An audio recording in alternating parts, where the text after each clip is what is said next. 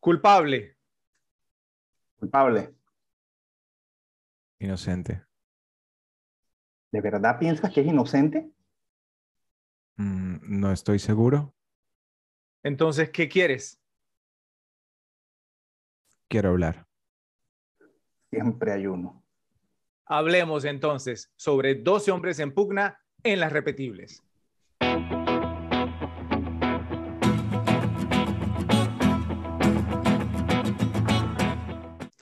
Luces, cámara y acción. Bienvenidos nuevamente a un episodio nuevo de Las Repetibles, un podcast hecho en tu idioma para hacer análisis y tener conversaciones divertidas e interesantes sobre aquellas películas que consideramos dignas de ver una y otra vez porque son así de disfrutables.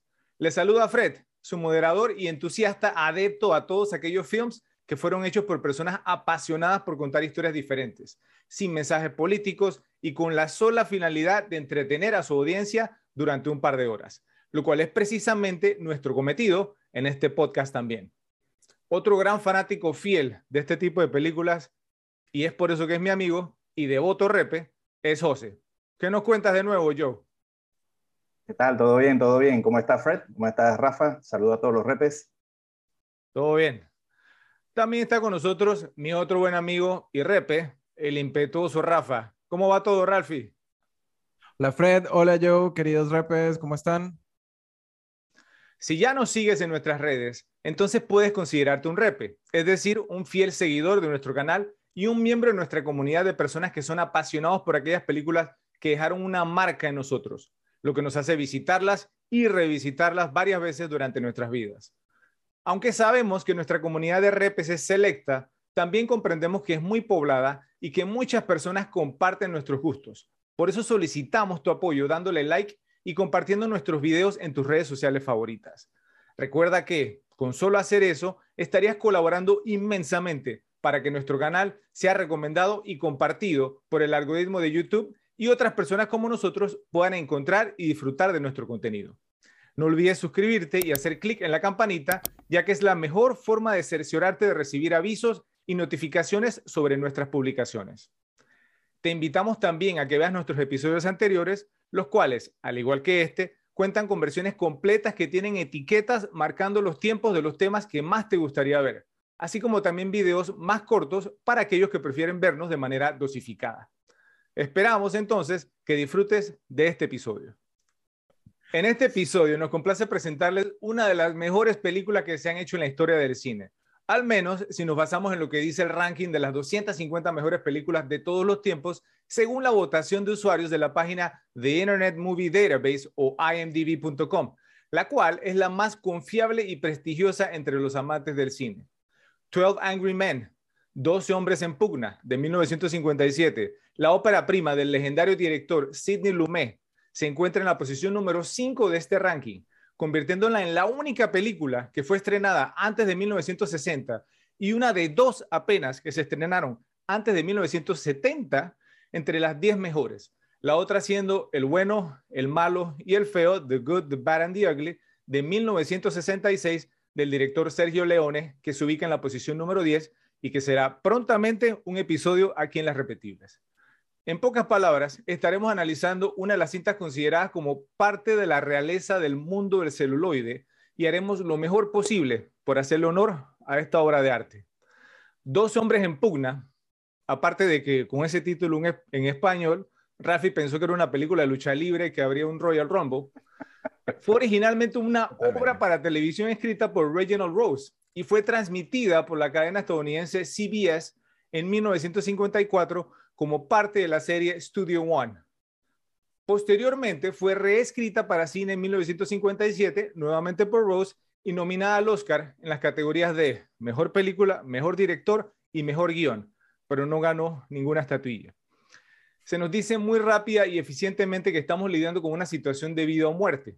Los miembros del jurado deben sentenciar a un joven de 18 años acusado de asesinar a su padre. Los 12 miembros del jurado deben llegar a una decisión unánime. Si deciden que es culpable, será enviado a morir a la silla eléctrica. Si es declarado inocente, quedará libre.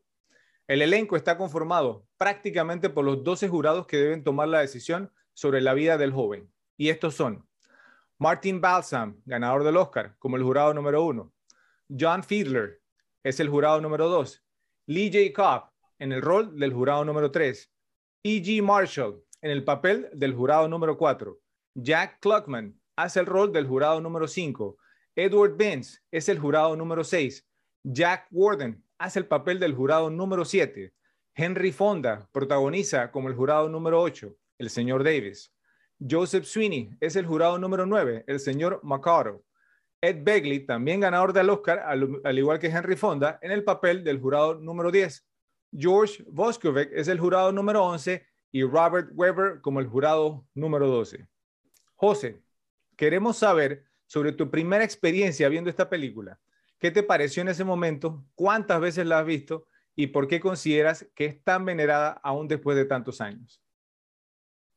Eh, bueno, eh, digamos, a diferencia tuya, no tuve la suerte de poder, poder verla en el cine en su estreno.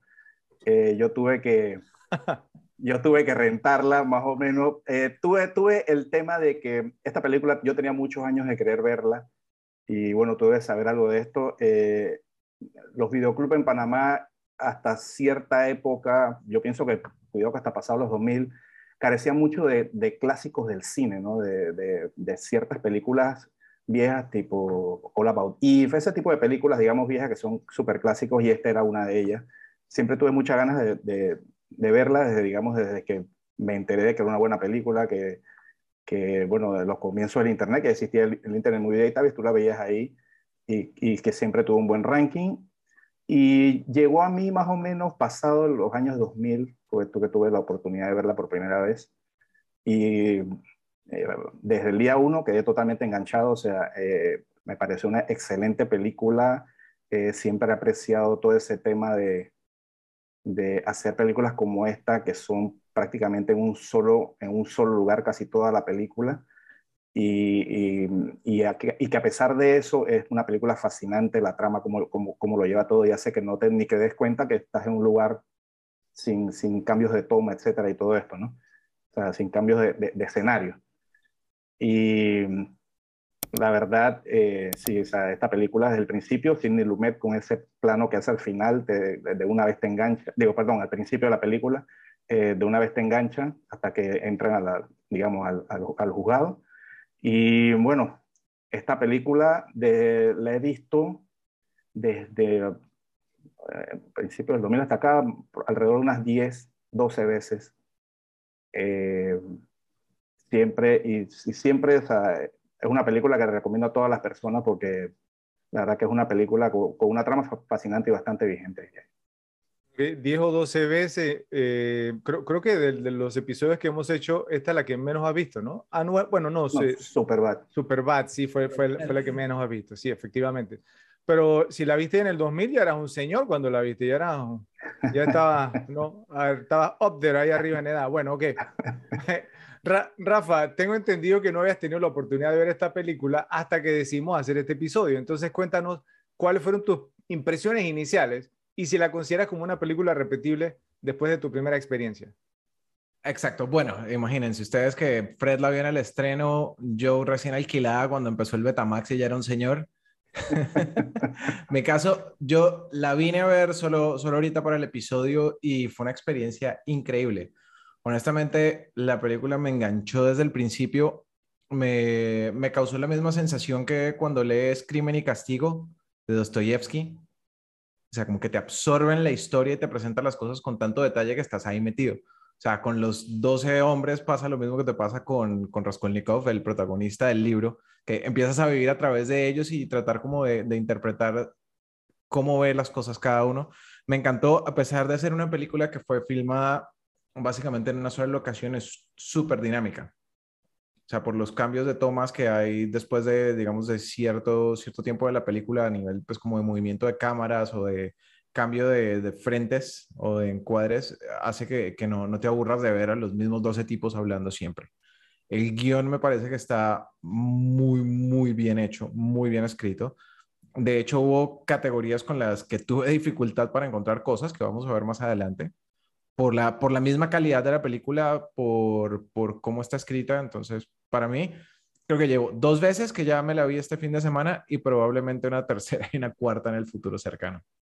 Eso está muy bien, de eso se trata el canal de las repetibles, ¿cierto? Así que bien, bienvenido, bienvenido a este clásico, Ralfi. Eh, en mi caso, eh, pues yo sí la vi, digamos, eh, pues ya un poco, digamos, más joven. me llamó la atención, digamos, pues como desde el principio había escuchado buenos comentarios acerca de la película. La vi y me impactó, me gustó muchísimo y yo decía, ¿por qué nunca había escuchado hablar de esta película?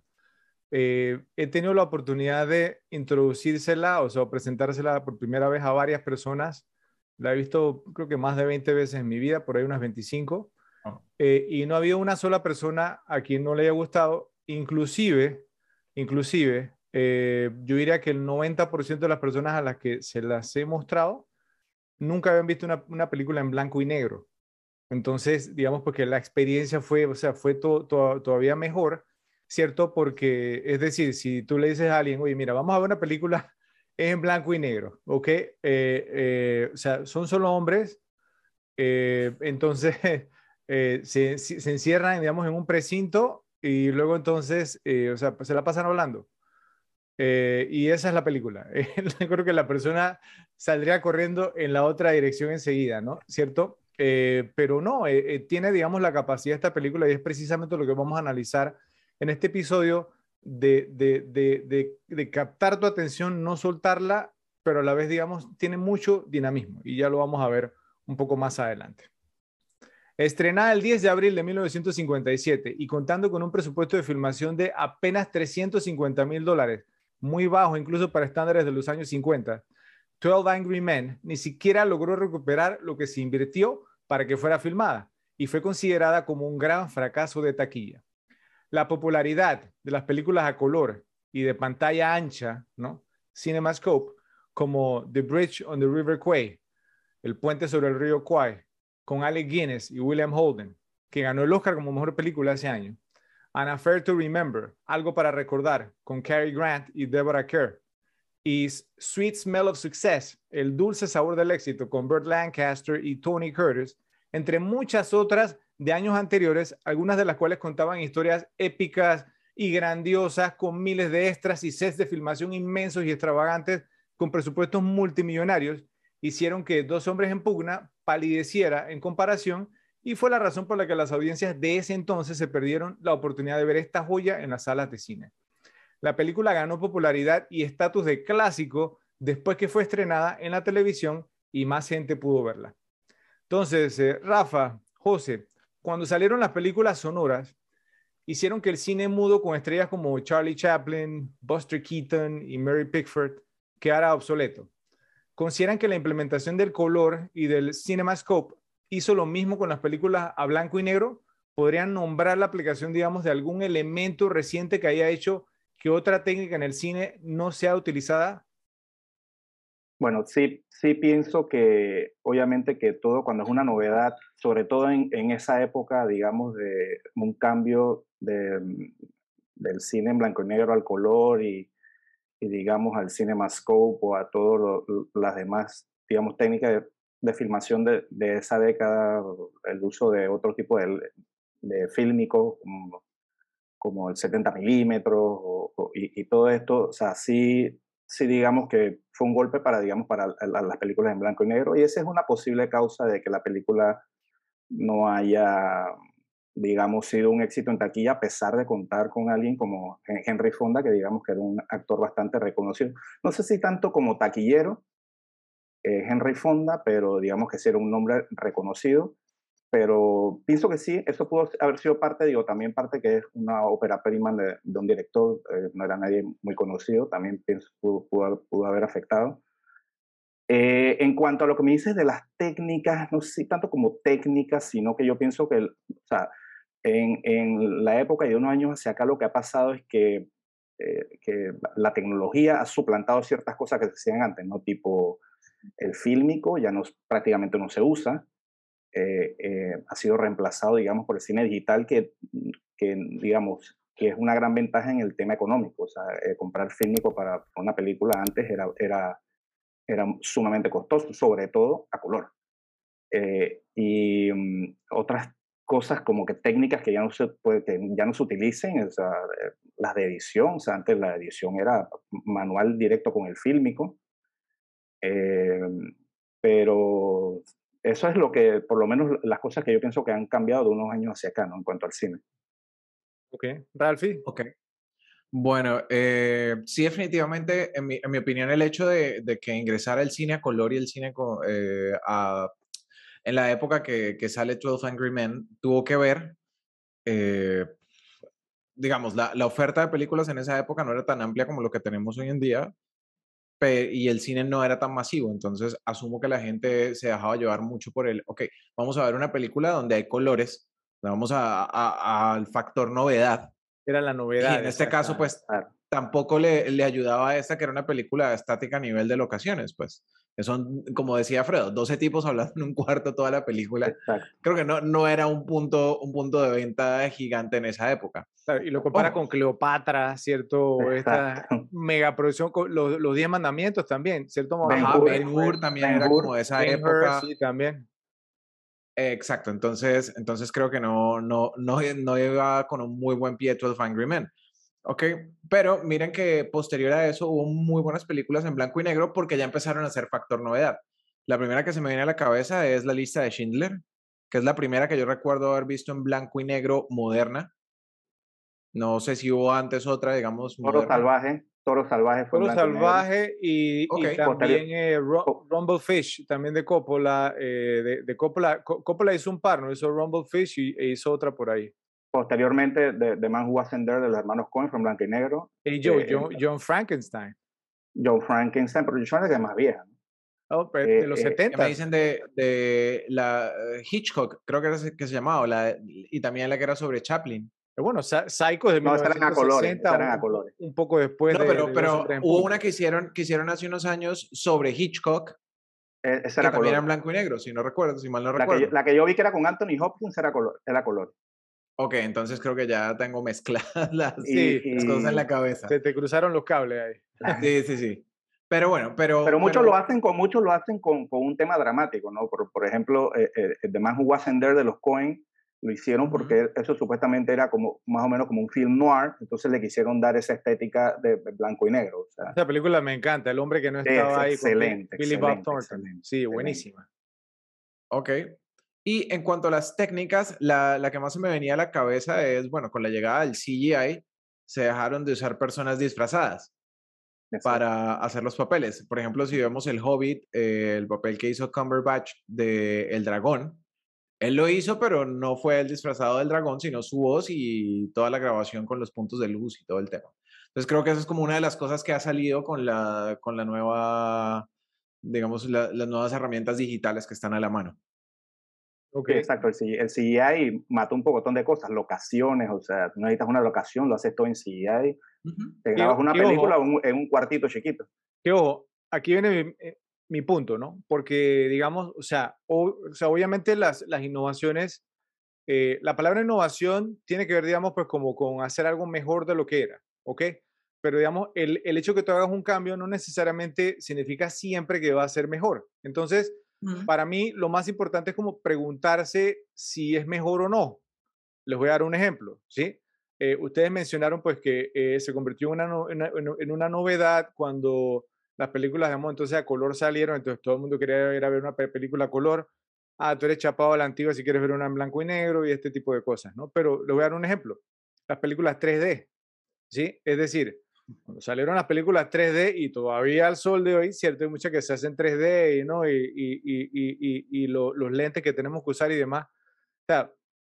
Se convirtieron, digamos, como en, una moda, entonces no estabas en nada, ¿cierto? Si, si, si tu película no era 3D, pero la pregunta que siempre me he hecho es, ¿es mejor? Es decir, ¿alguna vez alguien se ha sentado y ha visto, ha dicho, oye, ¿sabes qué les hace falta al padrino?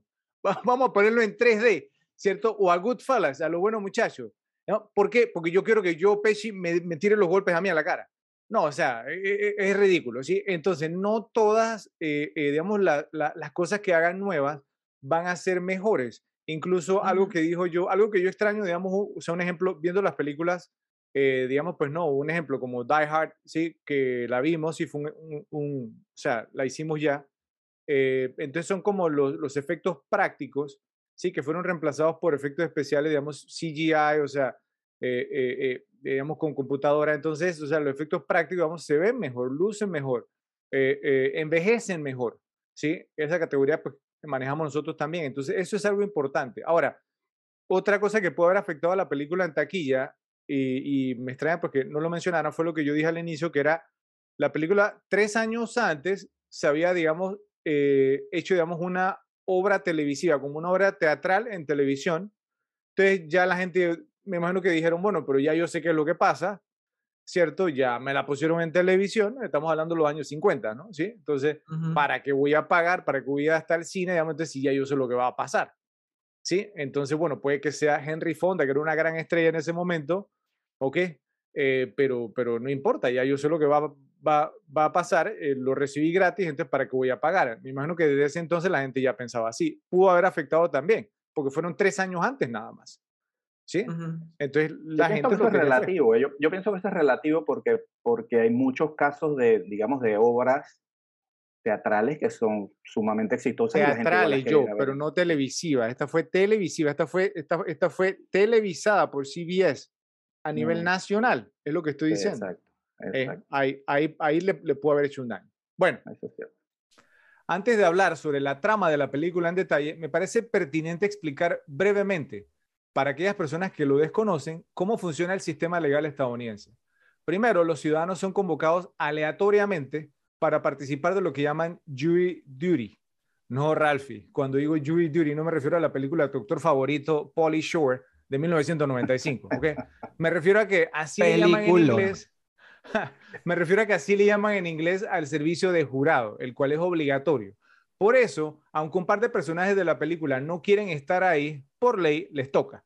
Segundo, se hace un juicio pagado por el Estado, donde el jurado escucha los argumentos y pruebas presentados por el fiscal y por el abogado defensor.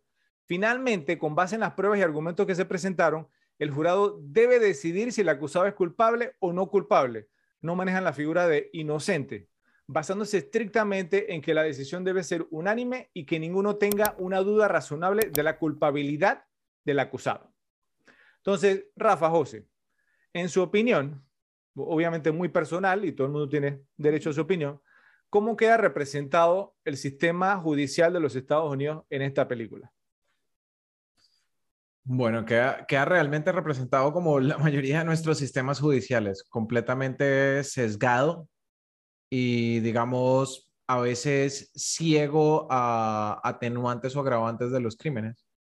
O sea, acuérdense que al principio de la película el, juez básicamente dice que si lo encuentran culpable, inmediatamente eso le da eh, pena de muerte.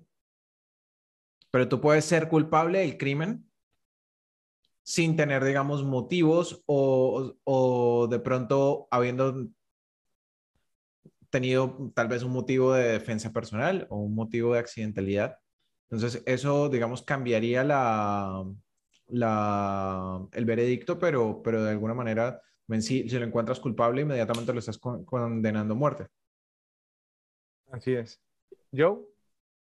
Sí, sí, pienso que, que en verdad es probablemente un reflejo y muchísimos años después de una realidad que probablemente se viva todavía, ¿no? Eh, un grupo de, personas, de, digamos, como lo proyectan, de diferentes estratos sociales, diferentes tipos de trabajos, y que probablemente algunos estén un poco prejuiciados, o sea, todo, todo eso pienso que es bastante vigente en lo que muestra esta película en cuanto al sistema judicial, ¿no? incluso en esta época donde se, digamos, se procura de que eh, las personas no tengan un tipo de, conocimiento del caso y, o que estén muy poco informados. es bastante complicado eh, no ser eh, víctima ¿no? De, del juicio mediático, ¿no? que se hace siempre, sobre todo en los casos de alto perfil. ¿no?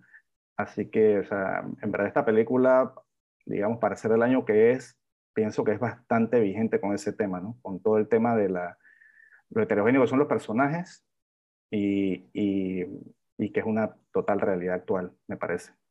Y al mismo tiempo bastante progresista.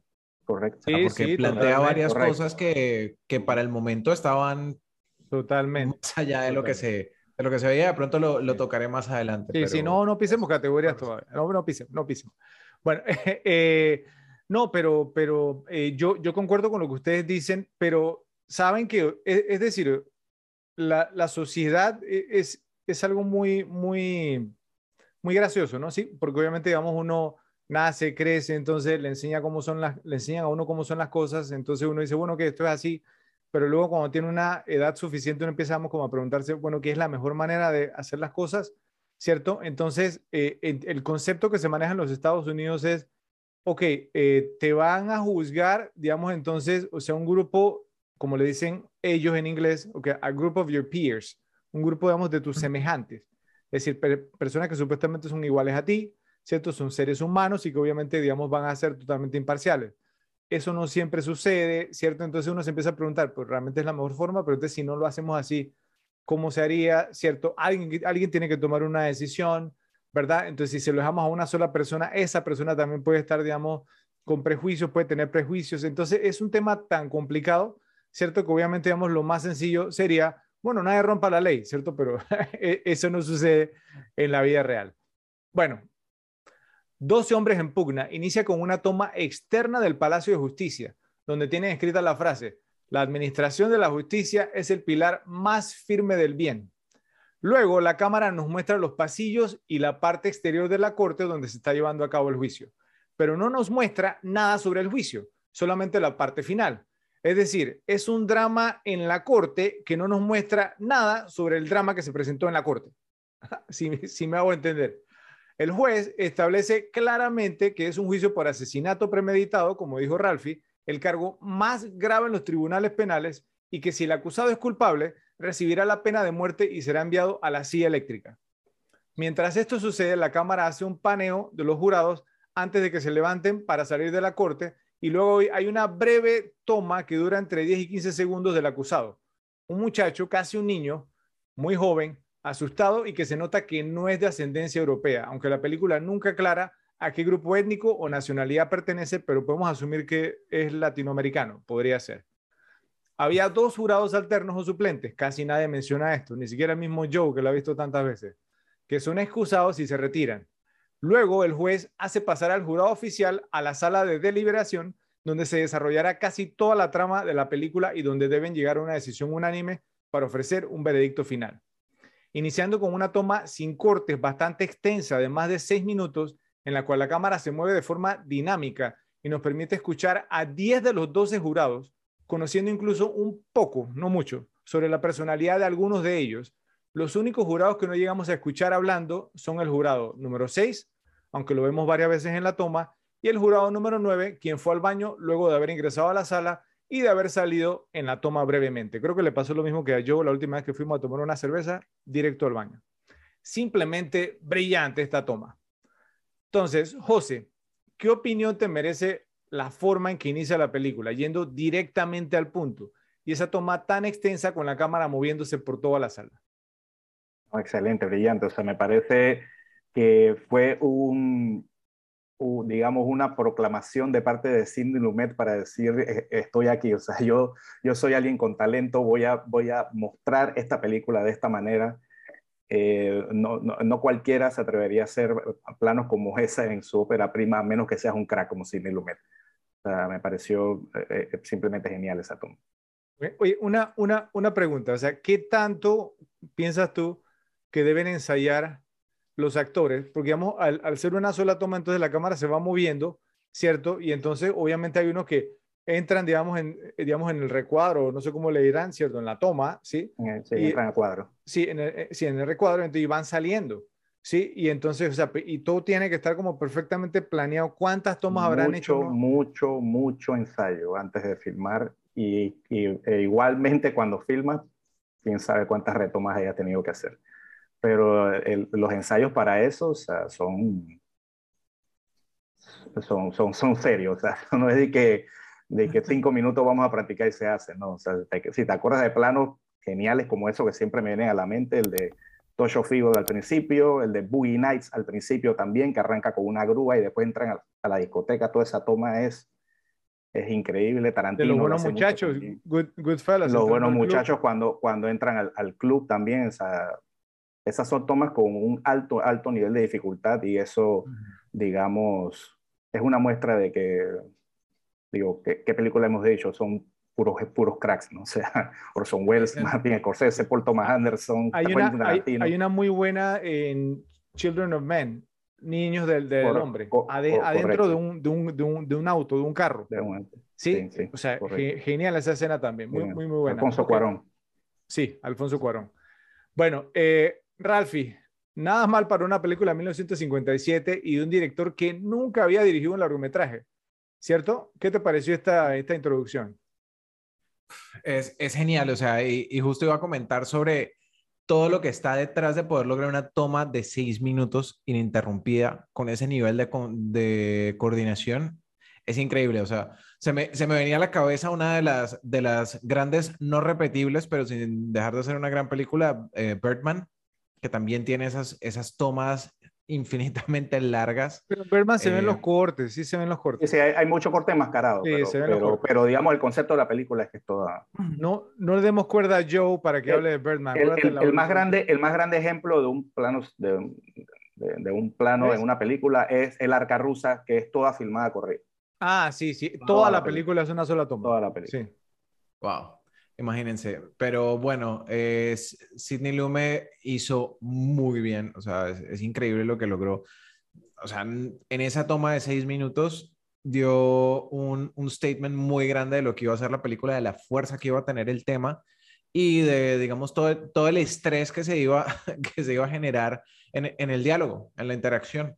O sea, creo que eso es, es como el, el, mayor, digamos, el mayor valor de, de toda esa toma tan larga e ininterrumpida. Sí, yo, yo busqué y busqué y busqué, no pude encontrar información sobre cuántas veces hicieron la toma. Sí, creo, creo que en ese entonces no, no se documentaban ese tipo de cosas, ¿no? Como hoy en día, obviamente. Eh, pero sí encontré que la película estaba, eh, digamos, programada para ser filmada en 20 días. Lumet la terminó en 19. Siempre ha sido un director muy eficiente, Sidney Lumet. Eh, y obviamente, pues, lo primero que, que hizo él, y por eso fue que lo quise mencionar fue ensayos, ensayos, ensayos, ensayos, ensayos. Entonces, lo que leí y lo que pude, digamos, descubrir fue que él le dedicó el mismo tiempo a los ensayos que lo que le dedicó a la filmación de la película. Entonces, cuando llegaron, digamos, ya al punto en que tenían que filmar la película, todos los actores sabían exactamente qué tenían que hacer, cuándo lo tenían que hacer, conocían sus personajes de arriba abajo. Y Lumera, digamos, pues, o sea, un tipo bien exacto, ¿cierto? Bien económico a la hora de la filmación y les decía, nadie puede arruinar esto. Y entonces, pues todos fueron muy profesionales, eh, todos lo hicieron, o sea, y en, y en las tomas se nota, y, incluso hay un, hay un, par de tomas ahí cuando, o sea, eh, eh, se nota, pues, o sea, como si de verdad estuvieran leyendo el periódico y están, están en, en, el fondo, a todo, todo muy bien hecho. Y son, son actores, digamos, porque no estaban acostumbrados a estar en el fondo, ¿sí? Pero ya hablaremos un poquito acerca de cómo jugaron con los espacios y todo este tipo de cosas, ¿ok? El problema de hacer una película ambientada completamente en una habitación es que se volverá aburrida, visualmente hablando, a menos que sea una habitación muy interesante, que no es el caso con la sala de un jurado. Lumet también se dio cuenta de que no podía hacer que sus personajes se movieran mucho, lo que significaba que la mayor parte de la acción implicaría sentarse alrededor de una mesa. Así que hizo que la cámara se moviera bastante. Él y su director de fotografía, Boris Kaufman, que ganó un Oscar en 1955 con on the Waterfront, Nido de Ratas, creo que se llamaba esa película en español, con Marlon Brando y Carl Malden, creo que también actuaba ahí. Eh, también idearon algunos métodos fotográficos para amplificar el tono de la película. Lumet describió, grabé el primer tercio de la película por encima del nivel de los ojos, filmé el segundo tercio a la altura de los ojos y el último tercio por debajo del nivel de los ojos. De esa manera, hacia el final, el techo comenzó a aparecer no solo las paredes se cerraban, sino que el techo también. La sensación de claustrofobia creciente contribuyó mucho a aumentar la tensión de la última parte de la película. Entonces les pregunto, ¿qué tal les parecieron estos detalles? Mientras veían la película, ¿pudieron notarlos? ¿Se dieron cuenta? ¿O creen, digamos, pues como que la trama, el diálogo presentado, que uno está tratando, digamos, como seguir todo lo que está pasando, eh, eh, nos, desvía la atención, digamos, de que no reparemos en que toda esa estrategia se está llevando a cabo? ¿Qué opinan? Te, lo pongo desde, desde mi perspectiva de no haberla visto antes. ¿Ok? En la primera vez que la vi, mi enfoque total era los diálogos. Especialmente porque no la encontré con subtítulos ni nada, entonces, y, sabía que era un tema de diálogos, tenía que estar súper, súper, súper pendiente en qué decía cada uno. El hecho de que los jurados no tengan nombre, entonces te hace estar mucho más pendiente de qué está, qué está diciendo cada uno. Te tratas como de reconocerlos por, por lo que dice al final, es lo único que te queda. Eso te, te deja mucho más inmerso. Ya cuando la vi una segunda vez, que fue ya como entrar un poco más en análisis, fue que empecé a, ver, a ver todo este tema de, de los cambios de cámara, de, de, los planos, no al detalle que lo mencionó Fredo ahora, pero sí ciertas de esas cosas me llamaron la atención, sobre todo los, los cambios de, de ángulo. Eh, noté que eran diferentes, pero no logré, o sea, no, no logré hacer la relación de que la primera parte de la película era un plano más alto y iba bajando a medida que el estrés, que el estrés aumentaba pero sí, pues eh, definitivamente toman un efecto sobre, sobre la persona que lo ve. Ok. ¿Yo?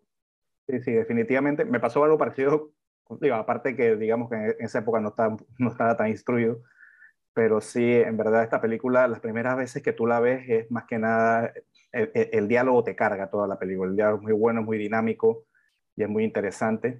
Sí, ya después de cierto punto, digamos, de que, de que tuve algo más de conocimiento cinematográfico, sí, sí te das cuenta de que, de que los planos van cambiando durante la película, de que la altura de cámara va cambiando durante la película.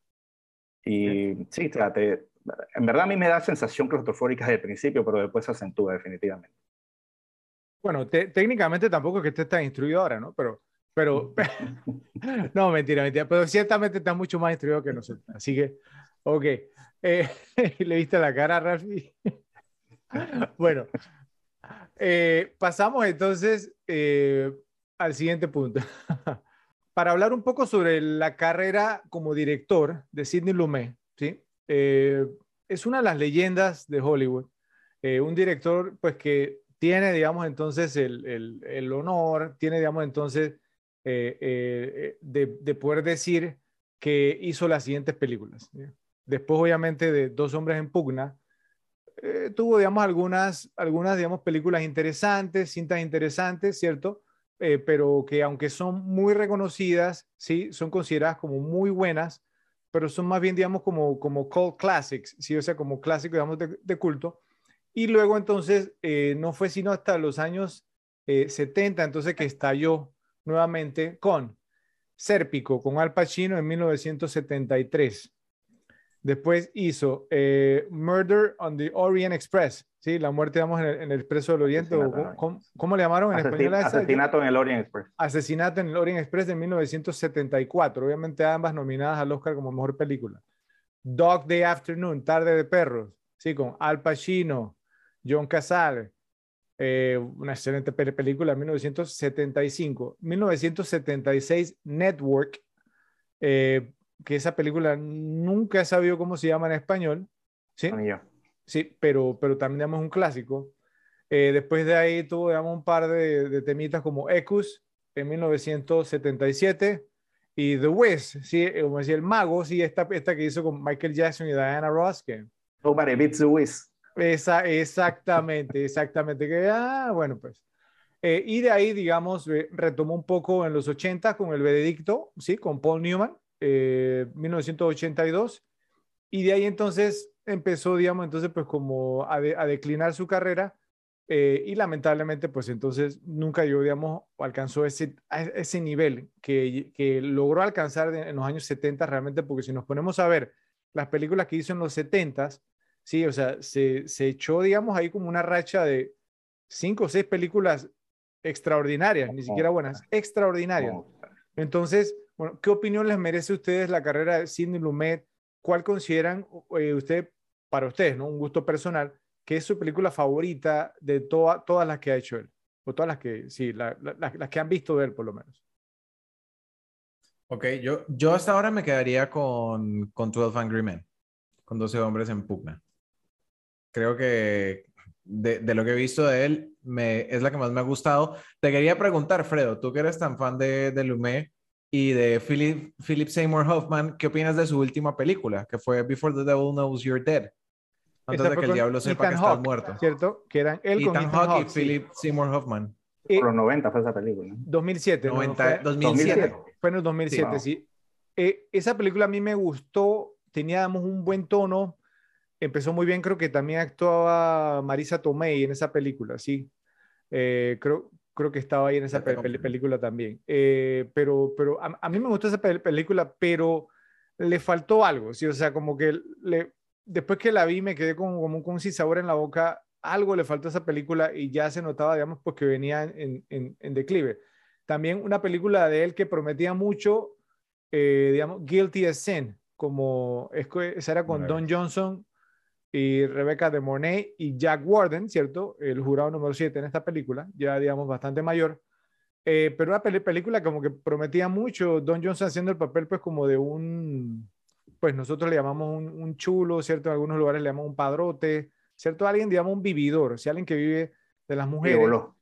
Exacto, sí, como un gigolo. Y entonces, eh, o sea, pues no, que, que misteriosamente, pues no, las mujeres digamos, con las que están, digamos, tienden a, a, a, morir, digamos, bajo circunstancias sospechosas. Entonces, esa película, cuando yo la vi, se veía como fresca, pero al final como que le faltó algo. Entonces, algo le pasó, digamos, no, a, a, a Lumet. Una película que de los 80 que él hizo también, Family Business, negocios eh, de familia. Eh, eh, escuchen este elenco. Sean Connery, Dustin Hoffman, Matthew Broderick. ¿Ok? y la película desastrosa, o sea, un desastre total. Primero, digamos, pues porque, o sea, primero que el casting no muy bueno, Connery, digamos que escocés, ¿cierto? Entonces, o sea, pues que supuestamente era el padre de Dustin Hoffman, que es judío, ¿cierto? Y entonces, que supuestamente era el padre de Matthew Broderick, eh, que es italo-irlandés, una cosa así, ¿ok? Entonces, primero todo, pues no se parecían en nada, ¿sí? Y que eran, digamos, pues como tres generaciones de ladrones, o sea, abuelo, padre e hijo, y la premisa se veía buena, pero luego la película un desastre. ¿sí? Entonces, eh, eh, no sé, simplemente, como dicen en inglés, when you lose it, you lose it. Cuando lo pierdes, lo pierdes. Y bueno, y me digamos, pues ya también, o sea, imagínense, en 1957. Estamos hablando que su última fue en 2007, estamos hablando 50 años después, ¿cierto? Entonces, o sea, toda una carrera realmente y no puedes esperar porque se mantenga al mismo nivel. Mira que, que, hay un tema como recurrente ahí, ¿no? Este Family Business es sobre los tres ladrones, eh, que son tres generaciones, y su última película era precisamente de un robo a una joyería de la propia familia de los tipos, pues de los protagonistas. Exacto, que también era un problema porque Ethan Hawke y Philip Seymour Hoffman como hermanos. sí, entonces sí, eh, no, hay, es que el tema con el casting creo que se iba a veces con los nombres Sí, que eso lo vamos a hablar, digamos, un poquito más adelante también. Eh, y yo, ¿cuál es tu película favorita de Sidney Lumet? Eh, Creo que sé cuál te es. Voy a decir, eh, tú está clarito. Ya, yo, sí, sí, total. Ojo, yo amo Dos Hombres, en Pugna, es un peliculón. La tengo notada en la pero mano. Para mí, pero para mí, sin duda, estar de Perros. estar de Perros. Ahí está. es, es simplemente extraordinaria. No solamente pienso que es la mejor película de Lumet, pienso que es la mejor actuación de Al Pacino también. Uh. Ok, esa es una, una película excelente y, con un final impactante. La primera vez que la vi, eso nunca se me olvida, el, el shock que yo tuve al final, totalmente inesperado.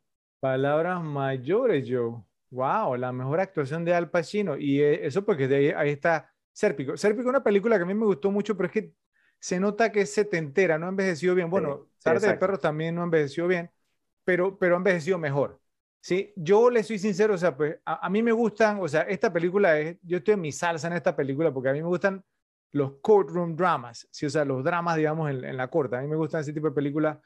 Entonces yo estaría entre, entre Dos hombres en pugna y El veredicto con Paul Newman, ¿cierto? Eh, o sea, que es una excelente película, esa película a mí me encanta también. Y yo pienso que Paul Newman debió haber ganado el Oscar por esa película, pero bueno, no lo ganó.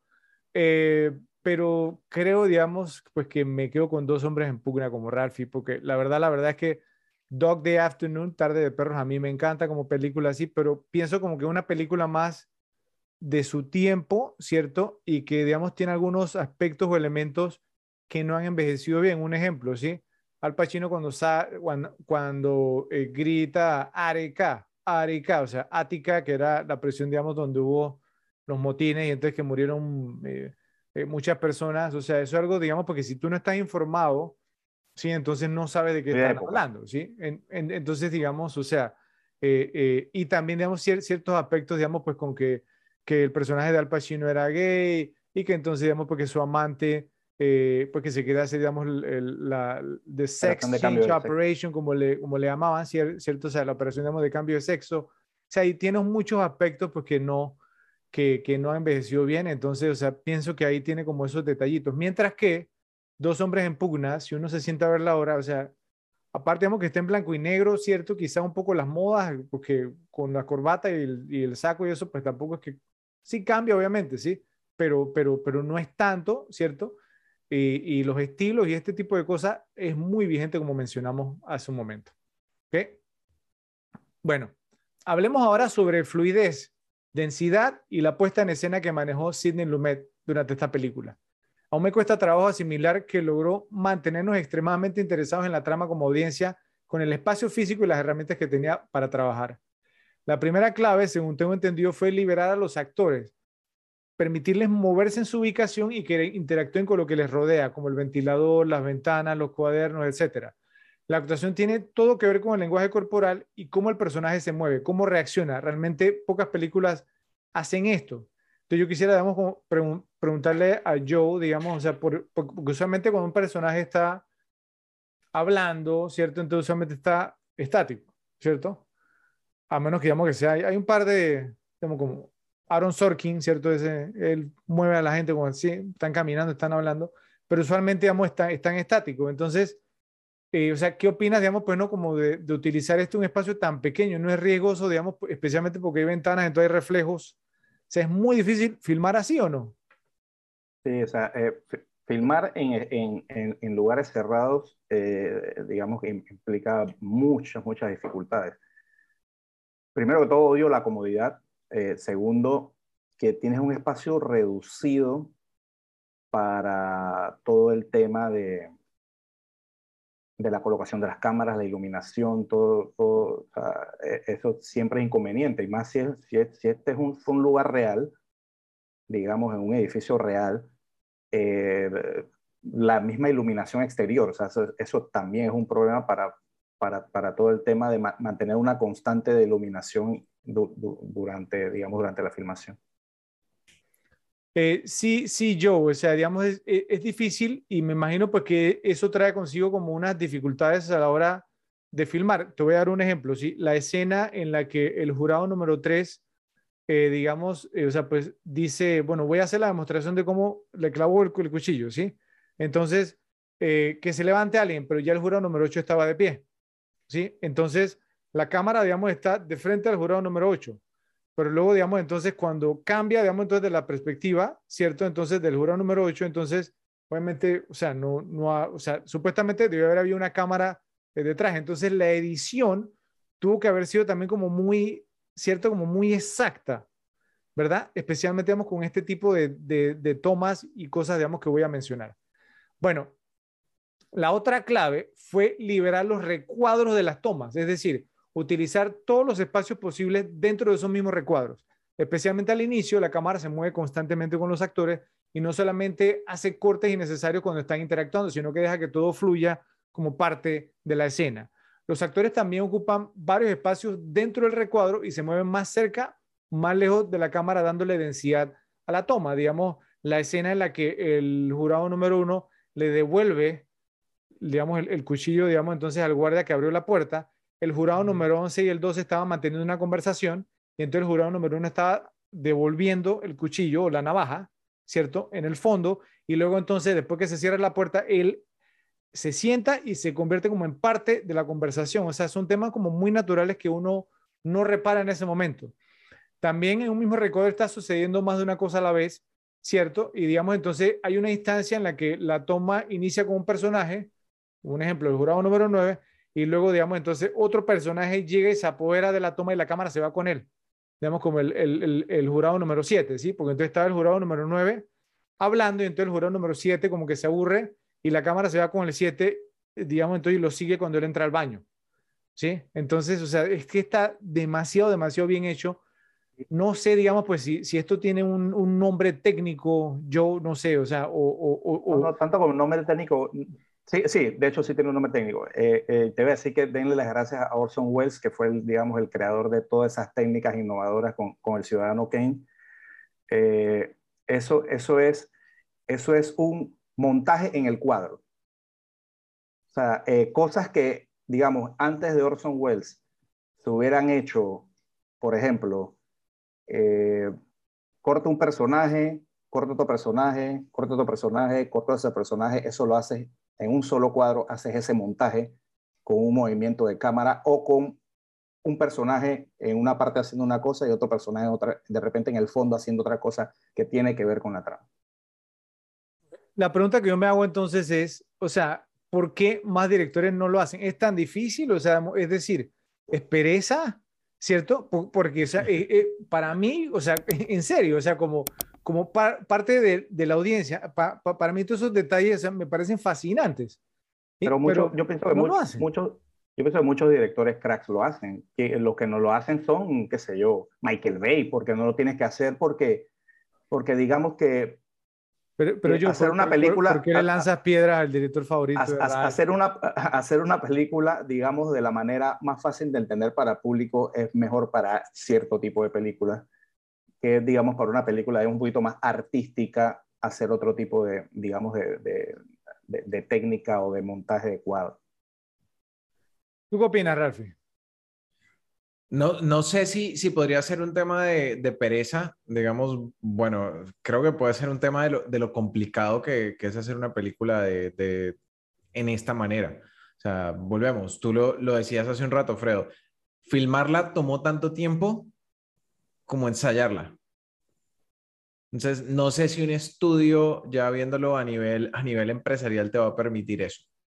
O sea, un, un estudio de mainstream no sé si te va a permitir llegar a eso. O si un actor que está buscando taquilla, eh, un actor, no, perdón, un director que está buscando taquilla se quiera poner en, en ese tema. Y hay muchos casos, por ejemplo, eh, Paul Thomas Anderson, Tarantino, que son, digamos... Eh, David Fincher. Que son directores y guionistas. para ellos es muy fácil, aparte de porque son unos cracks, eh, para ellos es muy fácil porque mientras ellos están, digamos, escribiendo su guion, ellos están pensando en imágenes. Lo, tienen ya en la cabeza como quieren ellos piensan, ellos piensan en imágenes y de una vez saben cómo hacer la toma y en eso lo están viendo mientras escriben el guion. Eh, eh, ese es un buen punto. Ese es como, digamos, bueno, hablando de Ralphie, pues, ¿no? que le, le, gusta la música, ese como un cantautor, ¿cierto? Obviamente, pues, o sea, que, que él no este, escribe la canción y él sabe qué, qué tono quiere que tenga la canción, ¿cierto? Que es muy diferente, digamos, al que nada más la canta y que tiene que, digamos, que escuchar, digamos, lo que él que la escribió, ¿cierto? O el que la escribió, entonces tiene que convencer a que la cante, que la cante como él quiere, ese tipo de cosas, ¿no? Entonces, es un buen punto. Yo me, me gustó eso. Ahora, eh, eh, yo sí pienso también, pues, que, eh, o sea, siempre me ha molestado eso. O sea, me ha molestado como, como la pereza, ¿sí? Es decir, o sea, es... Eh, les voy a dar un ejemplo, sí, o sea, es como los carros, ¿no? Los autos o los coches, como le, le dicen en algunos lados yo entiendo, digamos, pues que obviamente hay unos que son más caros que otros, más costosos, entonces pues tienen mejor calidad, ¿cierto? Está bien. Pero, ok, entonces los que son más baratos, más económicos, no son tan buenos, pero ¿por qué los tienes que hacer un diseño tan feo, bro? Sí, o sea, o sea, porque hay unos carros que son económicos que son horribles, entonces digo, oye, está bien que mi, mi budget, mi presupuesto es bajo, pero yo no voy a comprar esa cosa, parece una caja de fósforo, ¿cierto? Entonces, y eso es algo que siempre me ha molestado con las películas también es, oye, yo entiendo que quieres hacer la película taquillera, entiendo, digamos, que tú no eres Francis Ford Coppola o que no eres, no sé, eh, eh, eh, Brand de Palma, ¿cierto? Pero por lo menos esfuérzate un poco, ¿sí me voy a entender? O sea, trata de darle, digamos, algo de densidad a la película, trata de darle como un toque para que la audiencia lo disfrute más, ¿ok? Pero, pero ese extra es lo que diferencia, en mi opinión, a un buen director de uno mediocre. ¿Sí? Es, que, por, por, por, ejemplo, con, con, con las, o sea, las películas de acción tienen un tema. Las películas de acción requieren muchos cortes rápidos. O sea, es muy difícil hacer una película de acción con un plano, qué sé yo, como el de, como el de Tocho Figo. O sea, es, es, muy complicado porque de por sí la película de acción lleva un tipo de montaje que es diferente a otra película. Entonces ahí es un poquito complicado demostrar tu talento, ¿no? Ni, si es que tienes, ni, me, ni me hagas empezar a hablar de shaky cam, porque si me, habla, si me hace hablar del shaky cam de la cámara que tiembla en la, en la escena de acción, eso lo crearon nada más para los actores que no saben pelear y que no quisieron, digamos, pues entrenarse para hacer, digamos, una buena escena de pelea. Sí, o sea, una buena escena de pelea debe, debe ser, digamos, entonces bien, o sea, ¿no? Seteada, o sea, bien, como, Como Matrix, como Matrix. Un tema así, exactamente, ¿sí? O sea, ¿ves? Pero, pero, pero ese tema del shaky cam, de la cámara que, que se mueve, que tú ni, ni, siquiera sabes lo que está pasando. Eso, eso, eso es para ocultar más las peleas. Eh, eh, exactamente, que tenemos que agradecer a, a, las películas de Jason Bourne por eso. Eso fueron lo que lo, la pusieron de moda. Yo sé que a Ralphie no, no le gusta esto porque él es fanatiquísimo de Matt Damon. A mí me gusta Matt Damon, pero esas películas después James Bond lo empezó a hacer, ¿cierto? Daniel Craig y todo lo demás. Y el shaky cam se convirtió en la moda, pero nunca me gustó el shaky cam, la cámara que se mueve en las escenas de, de acción y de pelea, porque pienso, vuelvo y repito, ¿cierto? Que eso esconde que el actor no sabe pelear. Sí, es un recurso. Exactamente. Bueno, otra particularidad que tiene esta película es que es complicado identificar las diferentes escenas. 94 minutos de los 97 minutos de tiempo de ejecución tienen lugar en tiempo real, mientras nos sentamos y observamos a los diferentes hombres discutir el futuro de la vida de un joven. No hay divisores de escenas naturales, sino que la historia se desarrolla frente a nosotros. La película nos coloca como audiencia en los zapatos de los diferentes jurados, obligándonos a tomar decisiones difíciles de carácter y moralidad. La decisión de llevar la trama de la película prácticamente en tiempo real con lo que nosotros estamos viendo fue una muy arriesgada pero inteligente. Además que para esa época tenía que ser considerado como un gran logro debido a que no se contaba con las herramientas adecuadas para hacerlo.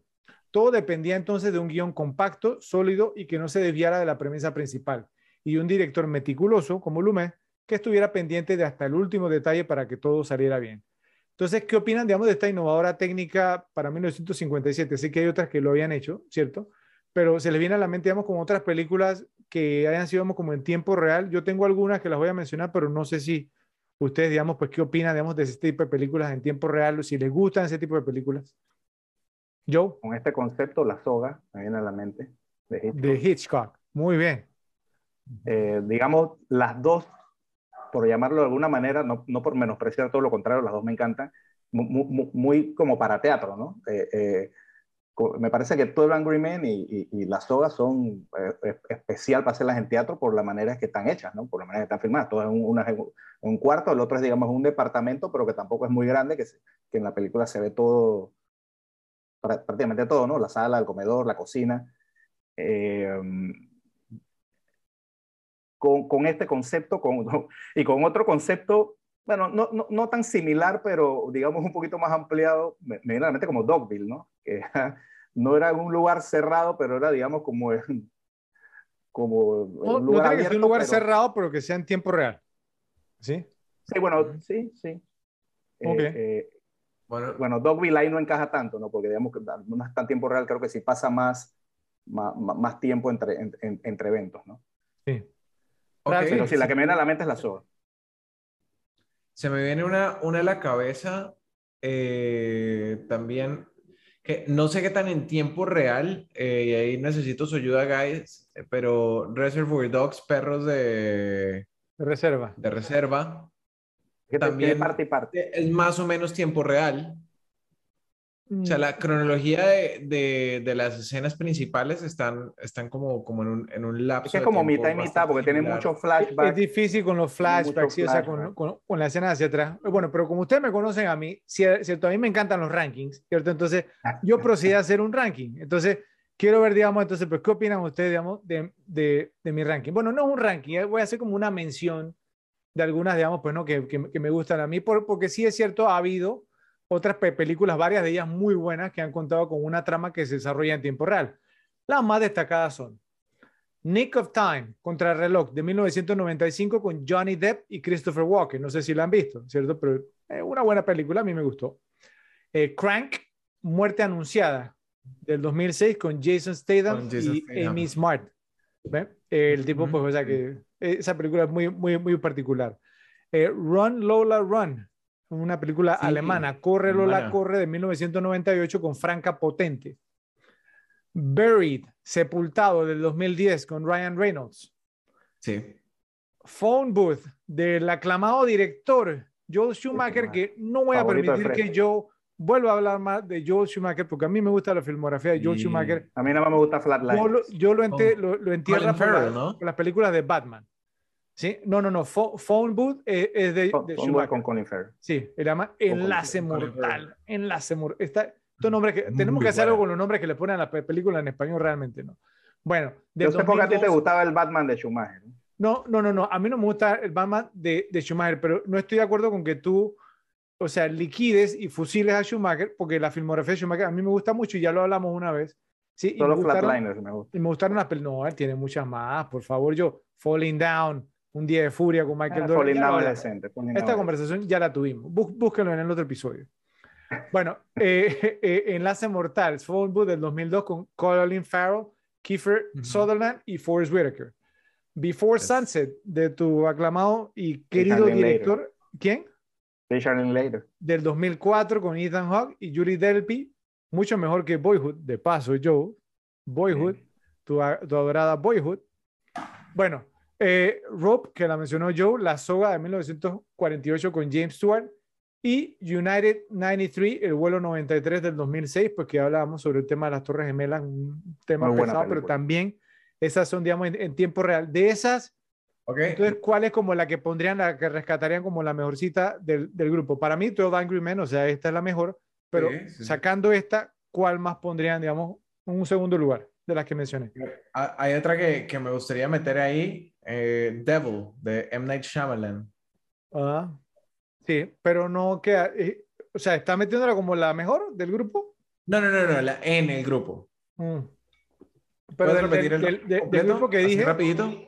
ok, Nick of Time, Ajá. ¿sí? Crank, Run. Lola Run, Barry, Phone Booth, Before Sunset, Rope, United 93.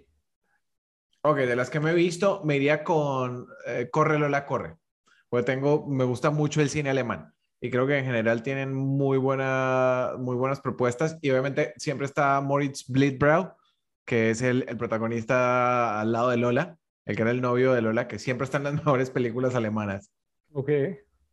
¿Yo? Obvio La Soga, obvio Before Sunset y obvio Ronald Larron.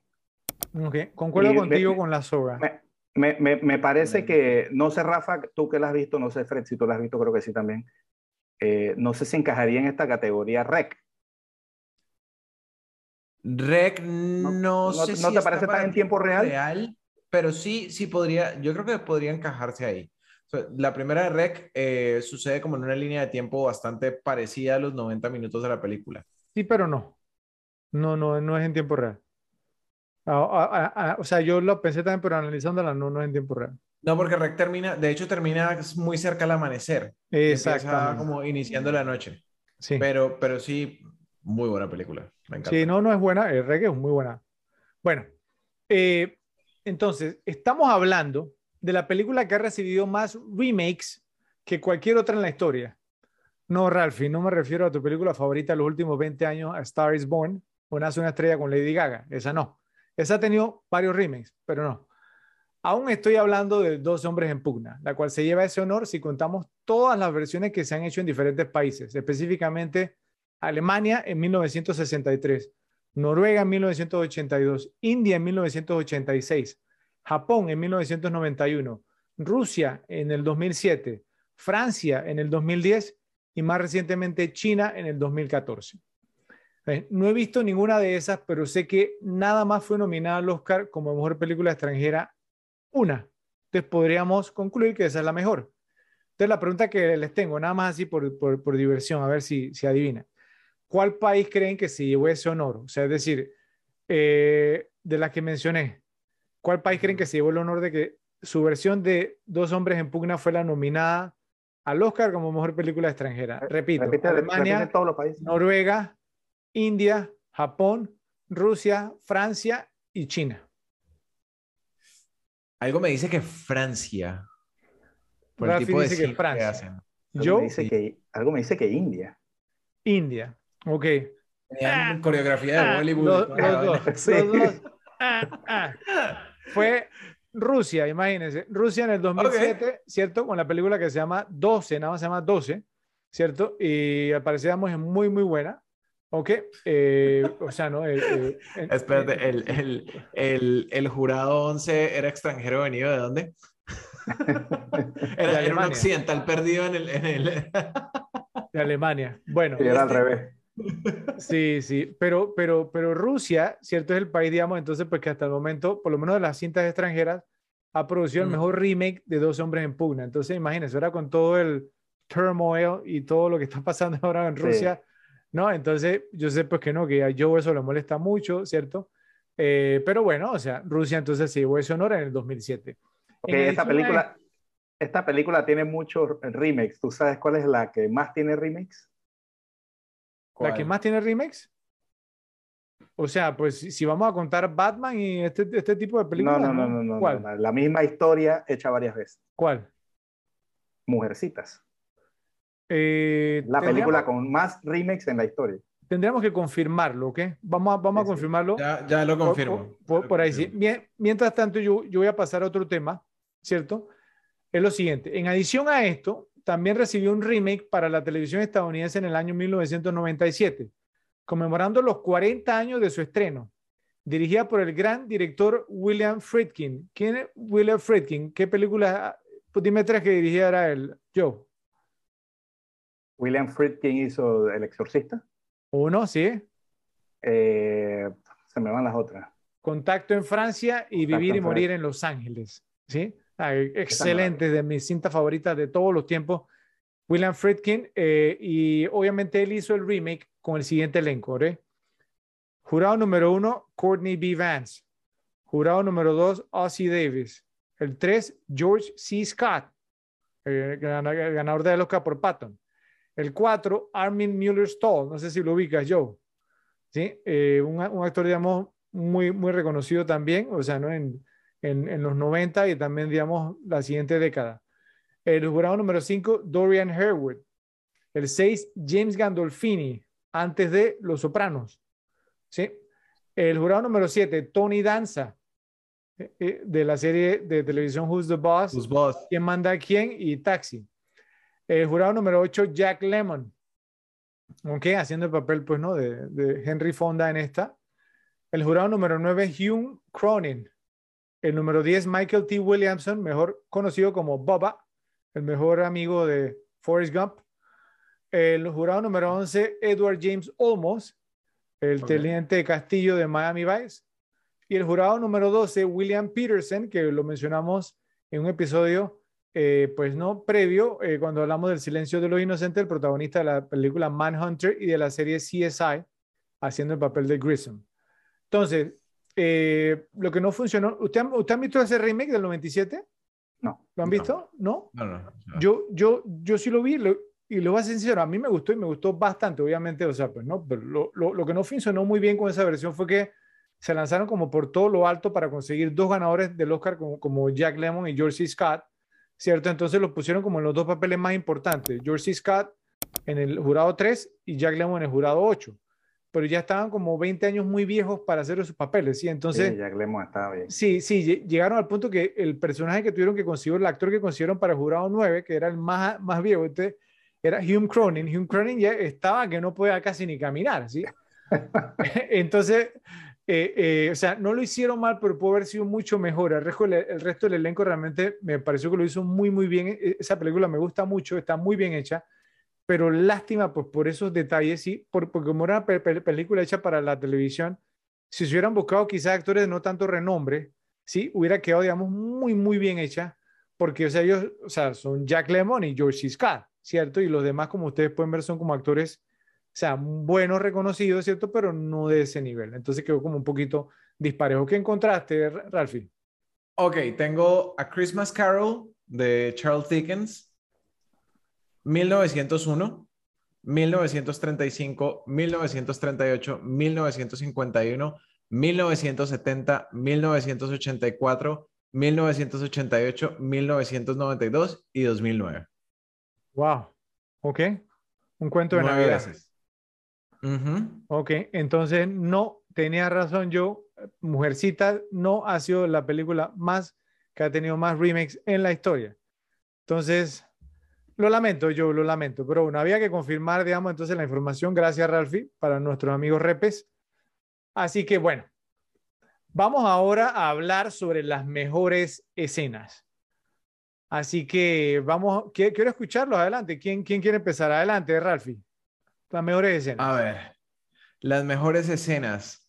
Bueno, eh, definitivamente para mí una de las favoritas eh, y con la que me voy a ir es con cuando el, jurado número 9 empieza a hacer todo el análisis de, las marcas de los lentes.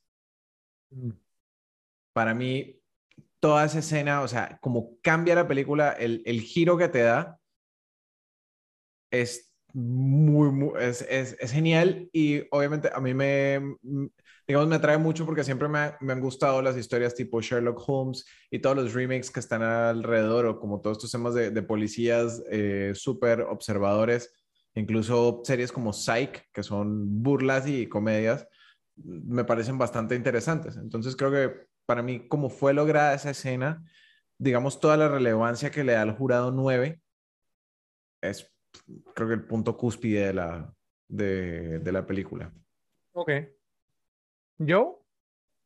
Yo tengo como la, la primera, como la primera, digamos, eh, escena que me gustó de esta película y pienso que es más o menos con el tema que dice Rafa, pero me parece que fue la primera que comenzó como a, a, cambiar, digamos, opiniones, fue todo, todo cuando, eh, toda la escena esa de la navaja, que comienzan a discutir, que búscame la navaja, que dice que esa es una navaja, que es imposible que se le cayera del bolsillo, que es imposible que nadie tuviera un igual, y de repente Henry Fonda se para, saca la navaja y la clava esa, y todo el mundo quedó y que, ¿qué?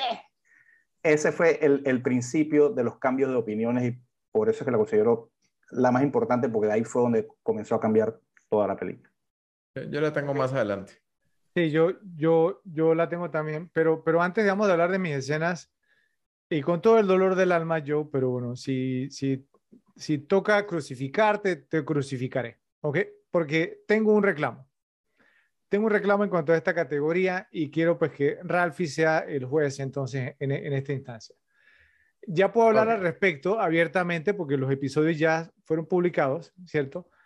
Eh, pero el reclamo, digamos, mío tiene que ver con algo que me molestó y fue que yo dijo, cuando hablamos en el episodio de Tiburón, de Jaws, cuando yo dije que la mejor escena era la de Robert Shaw, ¿se acuerdan? Hablando, digamos, del monólogo del, del, USS Indianapolis. Entonces Joe dijo que esa no podía ser la mejor escena porque era un tipo con un monólogo. Entonces que no era una escena, era un monólogo. Sin embargo, cuando hicimos el episodio de Psycho, de Psicosis, ¿cierto? Entonces para Joe, sí, la mejor escena, digamos, entonces no solamente fue un monólogo, sino que era un monólogo que ni siquiera el actor lo daba, era una narración mostrando nada más a Anthony Perkins, ¿cierto? A Norman Bates, pero ahí sí no tuvo un problema, ¿cierto? Y yo lo apoyé, incluso la, elegimos como la mejor escena, ¿verdad? Entonces, según lo que dijo yo en el episodio de Tiburón, ¿verdad? Que él no apoyó mi escena, la de Robert Shaw, la de Quint, pero yo sí apoyé la de él, ¿verdad? Entonces, hay una inconsistencia con base en lo que dijo yo, Ralphie, sí o no. A ver. Creo que está confundiendo la gimnasia con quiero hablar. ¿Por, por, qué? A ver. Dilo, Ralfi, para ver, y después yo doy mi punto. A ver. Yo, solo quiero hablar. Presenten sus pruebas. Es un monólogo que ni siquiera el actor lo, está diciendo. Fredo hizo su acusación. Joe, defiéndete. Ok, creo que Fred está confundiendo la gimnasia con la magnesia. O sea, yo no dije que esa escena no era la, no era la mejor porque era un monólogo.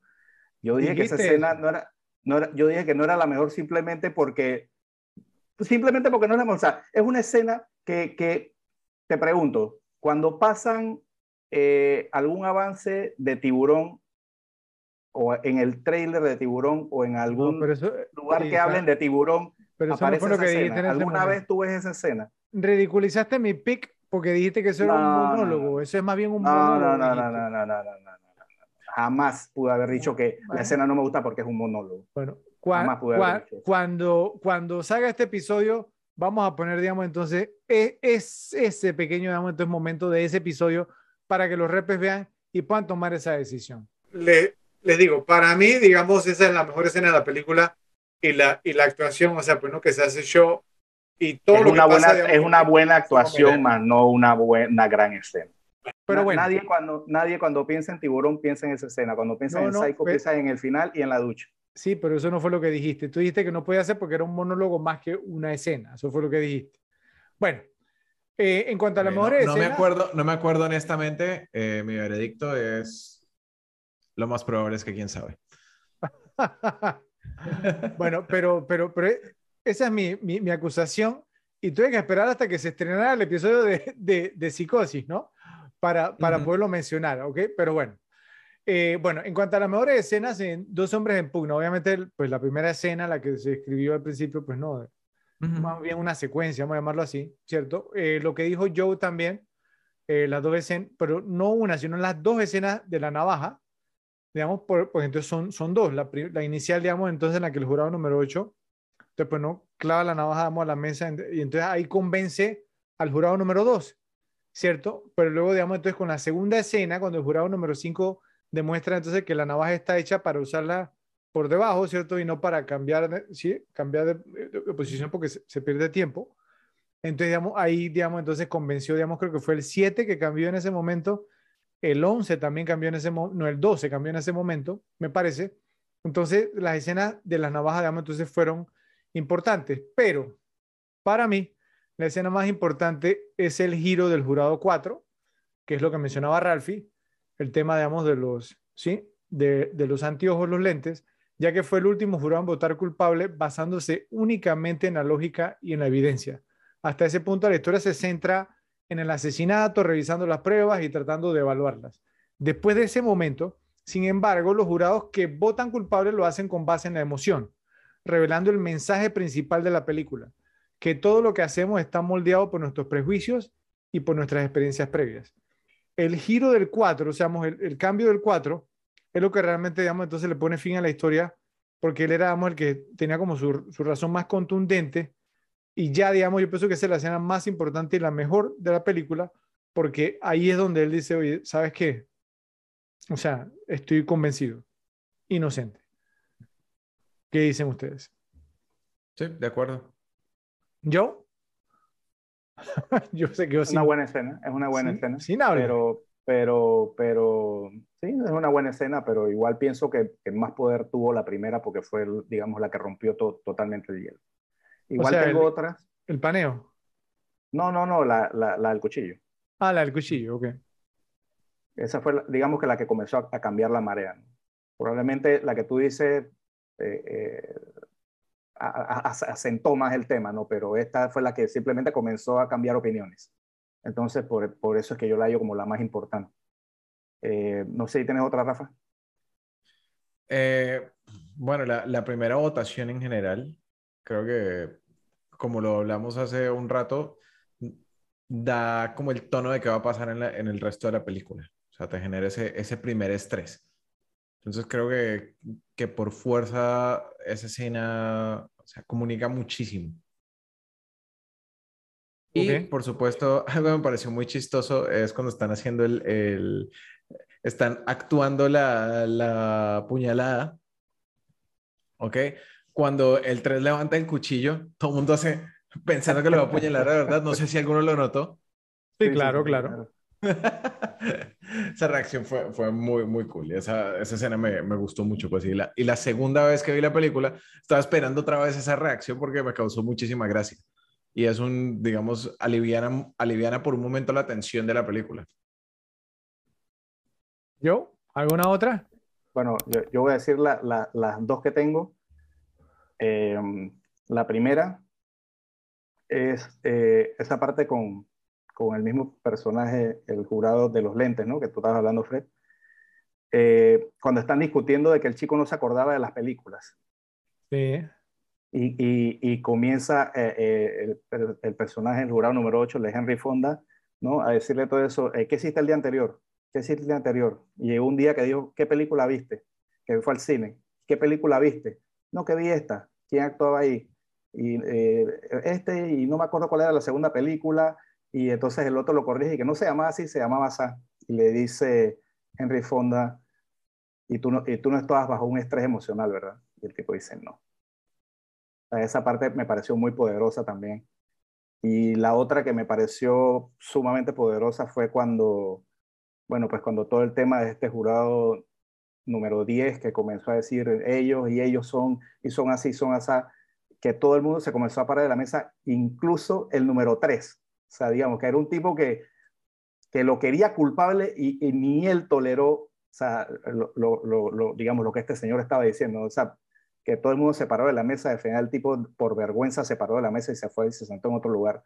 Esa me parece otra escena muy, muy, muy poderosa de la película. ¿Quién fue el primero que se levantó de la mesa? ¿Se acuerdan? El primero que se paró de la mesa fue el número 5. El número 5 fue el primero que se levantó de la mesa. ¿Y, quién, ¿Y quiénes fueron los dos que quedaron Y el primero que se sentó, y el primero que se sentó también cuando regresaron. Y los dos que quedaron sentados, ya sabemos que uno fue el 4 porque yo lo mencioné. ¿Y cuál fue el otro? El 4 y el 7, si no me recuerdo. El 7, exactamente. El 7 se quedó, pero no estaba mirando. Bueno, eh, eh, en cuanto a la escena que tú mencionaste, Joe, del cine, y obviamente pues que el 8 estaba, digamos, pues como interrogando al 4, ¿Qué notaron ahí? Hay, algo muy, muy importante. Hay dos cositas ahí muy, muy importantes. ¿Las notaron o no? Está a sudar. Está sudando. Él había dicho que él nunca sudaba y, digamos, con un pequeño interrogatorio quedó sudando. O sea, que quedó, digamos, entonces inmediatamente sudando. Sí, y entonces, o sea, pues eso significaba, pues, o sea, que bajo presión también, entonces, o sea, pues, no, se sentía de, de esa manera. Y la otra fue que lo que yo mencionaba, digamos, hace un momento, que el jurado número dos fue el que desmintió lo que dijo el 4, ¿cierto? Cuando dio la información mal sobre la película y yo les decía a usted que el jurado número 2 había jugado un papel importante con algunos comentarios, digamos, cuando pensamos que era tímido y demás, pero, o sea, cuando a la hora de la hora salió, digamos, entonces con los comentarios importantes en los momentos que eran los adecuados, ¿ok? Pero bueno, debemos escoger a la mejor, para mí la mejor, como lo mencioné, fue, digamos, entonces lo de los, los anteojos, digamos, el, el intercambio entre el, jurado número 9 y el jurado número 4. Ralphie creo que también eligió esa, ¿sí? Entonces, Joe, eh, lo sentimos mucho, ¿cierto? Pues por votación popular perdiste con tu navaja, entonces lleva, lleva la navaja y la guardas para el, baúl de los recuerdos. Ganaré con la de los repes, que van a decir que es. Y nosotros, entonces acá, los repes, estamos totalmente seguros que ellos van a concordar con nosotros, pues de que el jurado número 4, cuando él cambió de, de parecer, fue el mejor momento, ¿sí? Porque, digamos, ahí se le puso fin al, digamos, al argumento, ¿sí? porque ya quedaba nada más el 3 solo y entonces pues ya, ya sabemos lo que pasó. Así que, repe, si están de acuerdo, yo sé que van a estar de acuerdo con Ralph y conmigo, nos lo dicen, pero si están de acuerdo con Joe, entonces también lo escriben y vamos a estar muy pendientes. O si tienen otra escena que les gustó mucho, a lo mejor la escena en el baño, ¿cierto? Eh, o a lo mejor algún intercambio entre dos de los personajes o, o algún otro, nos lo comentan también en la sección de comentarios.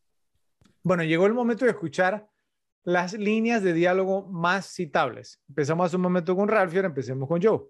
Adelante, Joe. Em, ok, eh, eh, una de las primeras que me, que me, llamó la atención fue cuando estaba nuestro amigo el, el jurado número 6 con el número 8 en el baño. Sí. Eh, no, que, que, este le estaba diciendo de que crees que es posible que, que, él, que él no sea el homicida. Entonces él le dice, mira, yo soy un trabajador, mi jefe, mi jefe es el que piensa, pero lo intentaré. Suponga que nos convenza a todos de cambiar de opinión y el chico sí fue apuñalado por su padre. y, el, chico sí, sí apuñaló a su padre. Eh, eh, eh, y, y, en verdad el 8 se quedó, wow, o sea, en verdad puede ser cierto, puede ser que yo sea el que he equivocado, o sea, ese fue, fue un diálogo, me parece muy importante y volvemos, ¿no? Por, un, un, nivel de raciocinio por supuestamente el menos educado de todo, de todo o sea, fue, fue un muy, buen diálogo. Eh, exactamente, una, una línea muy importante, pero sabes, sabes que ahí es donde los remakes o, o, las secuelas te pueden como arruinar un poquito la experiencia, porque en el remake de 1997, Jack Lemmon que hace el papel del número 8, ¿cierto? Entonces Gandolfini, que Tony Soprano, le, le dice la misma línea, y Gandolfini lo, lo hace brillantemente así como ese ¿Ustedes se acuerdan que él, cuando hacía de, de, soprano, o sea, él hasta o sea, sudaba y sí, como, hablaba como respirando, entonces intenso, me, encantó, me encantó esa escena. Y entonces Jack Lemmon se quedó así, pero en, en esa película, entonces Jack Lemmon, o sea, ¿saben cómo la, la cierran? Jack Lemmon mirándose en el espejo, ¿sí? entonces, digamos, como, uh, dramático, dramático. Y digo, no, eh, yo les apuesto que Jack Lemmon pidió que la escena terminara así, entonces me, me dañó la escena. Porque entonces, cada vez que la veo ahora, pienso en Jack Lemmon mirándose en el, al espejo. Sí, eh, eh, en, en, serio, en serio, pero no, esa línea es brillante. ¿Qué más tienes, Joe? Muy buena. me gustó mucho una que le dijo el jurado número 11 al número 10, ¿no? que que el jurado se dice que, que, disculpe, le dice el, 10, disculpe. ¿Y por qué eres tan educado? Y le dice el otro, por la misma razón que usted no lo es. Es la forma en que me criaron. Excelente. Oye, yo está sacando todas mis líneas. Espero que me deje una. Dale, vamos, vamos a pasar a, Rafa para no robarlas todas. Dale, Rafi. Ok, bueno, vamos a dejarle a Fredo la de Baltimore. Ok, que esa, esa yo sé que está en el top para él. Ok, hay una que me gustó mucho del 8, que dice, ¿es posible que un abogado se haga el estúpido? Sí, definitivamente es posible. Y entonces el, el jurado 7 le dice, sí, se ve que conoces a mi, a mi cuñado. Está muy buena. Eh, una de, del jurado 11, ¿ok? Cuando le dice, si quieres votar por no culpable, hazlo porque estás convencido de que eres no culpable no porque quieres, no porque ya tuviste suficiente, o sea, no porque ya te cansaste. Creo que eso es una, es una línea de mucha fuerza sobre, sobre el tema de la película, digamos, la, la protesta de alguna manera que tiene contra el sistema legal. Entonces, creo que esa línea como tal eh, envuelve todo lo que es la película. ¿Listo? Y la última para ya dejar a Fredo, ¿ok? Cuando el jurado 8 dice, mira, este chico ha sido pateado por la vida Ah, creció en un gueto, su mamá está muerta desde que, desde que tenía nueve años, pasó un año y medio en un orfanato mientras su papá estaba en la, estaba en la cárcel por, por estafa y eso no es un muy buen inicio. Tuvo unos primeros terribles 16 años y creo que le debemos un poco de unas palabras y es eso.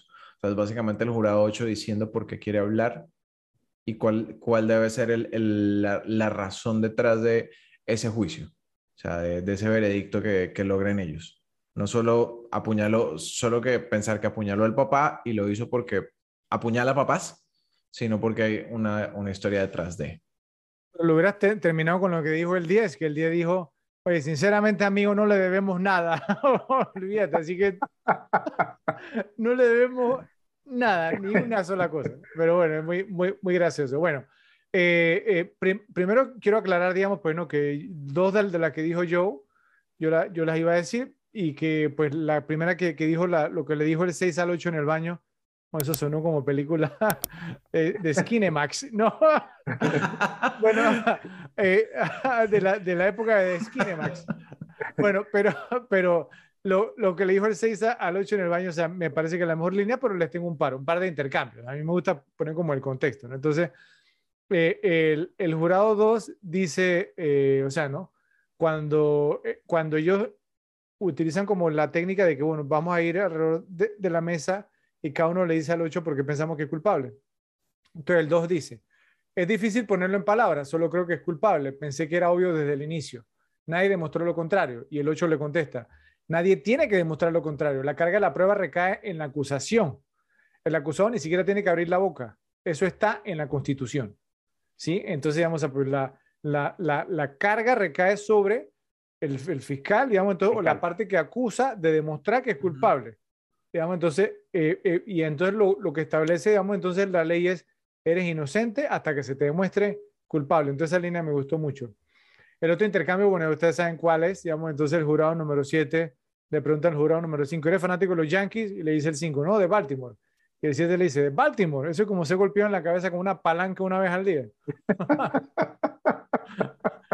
y otra joyita. Y, y, y, ha envejecido muy bien, ¿eh? Sí, muy, muy bien, muy, muy bien esa, eh, Sigue siendo verdad. Sí, solamente sería mejor si dijera que es fanático de los Astros de Houston. Bueno, pero, pero eh, de, los, eh, de los Angels. eh, otra joyita del jurado número 7, ¿cierto? Después que el jurado número 10 se suena la nariz, digamos, entonces en, en, la escena inicial le dice, ok, la bocina o el pito, la corneta o el claxon, y yo sé que esa, esas palabras tienen unos significados diferentes en los países, ¿sí? La bocina funciona, ahora prueba las luces. No, o sea, fue muy graciosa esa línea, tanto, digamos, que hasta un par de los que estaban atrás se rieron. Sí, creo que fue hasta el 5. Se, se, se, se, rió de la broma y creo que el 6 estaba atrás y también lo escuché y se estaba riendo. Así que bueno, esas son mis líneas, pero no sé si tienes más, Ralph y yo. yo. Yo, yo tengo un par más. Eh, cuando el, jurado 3 dice, cuando está hablando sobre el tema de, de, del L-Train, que hacía que no se escuchara el tema del, de la amenaza de la muerte. Entonces él, le, dice le dice al 8, ¿no? O sea, estás hablando de una cuestión de segundos, nadie puede ser tan exacto. Y el 8 le contesta, bueno, creo que el testimonio que puede poner a un niño en la silla eléctrica debería ser así de preciso. Sí, Esa fue una, una, muy buena frase. Y la otra que me gustó fue eh, el jurado número 3, ¿no? Cuando eh, después de todo ese tema que se arrebató y, y hizo su, su show ahí, y entonces dice, le dice al 4 y que, hey, ese asunto de antes, cuando ese tipo alto, como se llame, está tratando de provocarme, eso no prueba nada. Soy una persona bastante excitable. Quiero decir, de, eh, eh, ¿quién se cree llamándome vengador público, sádico y todo eso? Cualquiera en su sano juicio se habría enojado. Solo estaba tratando de provocarme. Y le dice el número 4, hizo un excelente trabajo. Eh, eh, eso es algo que diría yo también. Por eso le digo que con el 4 ahí hay un temita. ¿Qué más, Ralfi? ¿Algo más? Bueno, eh, sí, sí, una que, que, se me hizo raro que no le haya mencionado Fredo, pero es cuando estamos, están en, en un intercambio el 10 y el 11.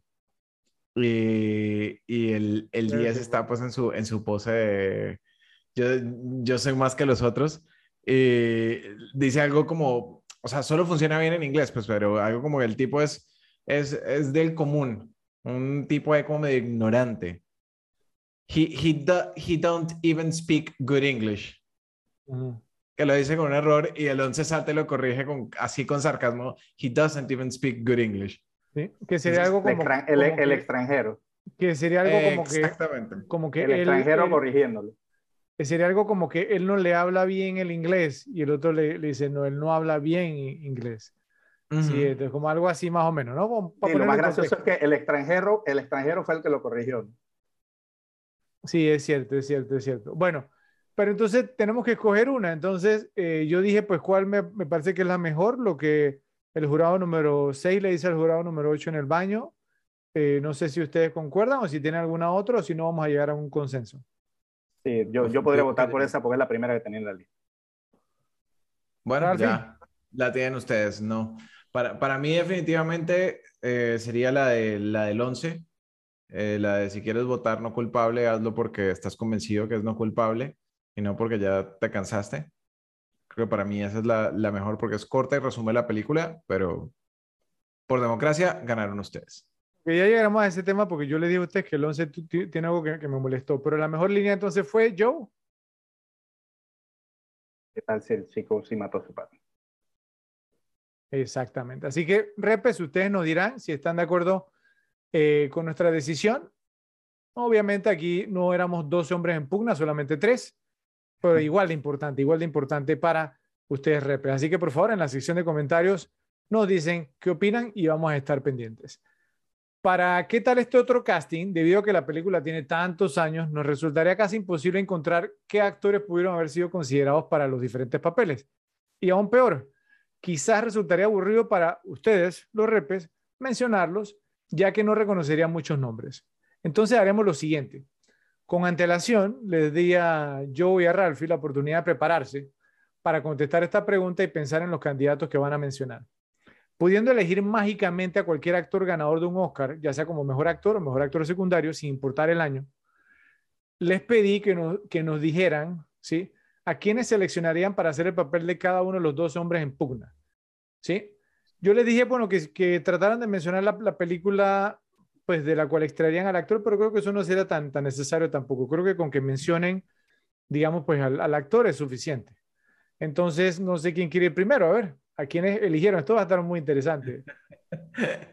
bueno, vamos en orden de los, de, de los jueces. Sí, ahora, parece? Sí, yo, yo, digo el mío y Joe dice el suyo. Sí, sí, con, con Joe hablamos o sea, de, que fuéramos uno, uno, uno. Aquí vamos. Entonces, Listo, entonces yo voy para, para el foreman, para el, el juez número uno, Al Pacino. Jurado, jurado. Al Jurado jurado número uno, número Al Pacino. Al Pacino. Ok. ¿Yo? Para el jugado. Ok, va- vamos, vamos a decir algo. Obviamente, ganador loca también fue Martin Balsam, así que creo que lo hubiera podido hacer eh, él mismo. Ah, no, Pero hay la tres idea ganadores de Oscar en, en esta pe- película, sí. Correcto. Este, eh, obviamente, si no pongo a Martin Ba- Balsam, pensé que alguien que po- hubiera podido llevar eso y hacer ese papel extraordinariamente hubiera sido Philip Seymour Hoffman. Philip Seymour Hoffman es el jurado número uno. Ok. Eh, o- Ok. o- ok, bueno, eh, o- obviamente, o sea, yo quiero hacer un- o una aclaración. Pi- pienso que, o sea, en mi opinión, obviamente, ¿sí? Yo traté, digamos, como de enfocarme en las personalidades de los jurados y que pudieran como encajar con los actores. Obviamente hubiera sido muy, muy fácil haber dicho, no sé, Marlon Brando, ¿cierto? Al Pacino, Robert De Niro y llenar la mesa, de todos estos pesos pesados. Pero quisiéramos como darme la tarea, pues, ¿no? Como de escoger, o sea, por lo menos que he visto a los actores como haciendo roles similares, ¿sí? Entonces, en el caso de Ralphie, que cogió al Pacino, inicialmente pensé que no, pero Al Pacino hizo el papel, digamos, de un, de un, de un head coach en la, en, en la película Any Given Sunday de. Oliver Sí. Stone. Sí, eh, un domingo cualquiera, creo que se llamaba así. eh. Sí. Ahora, lo de Philip Seymour Hoffman, la única vez que lo veíamos haciendo el papel de un entrenador fue un manager en la película Moneyball. Creo que Ujú. fue el peor papel que le vi a Philip Seymour Hoffman en su carrera yo.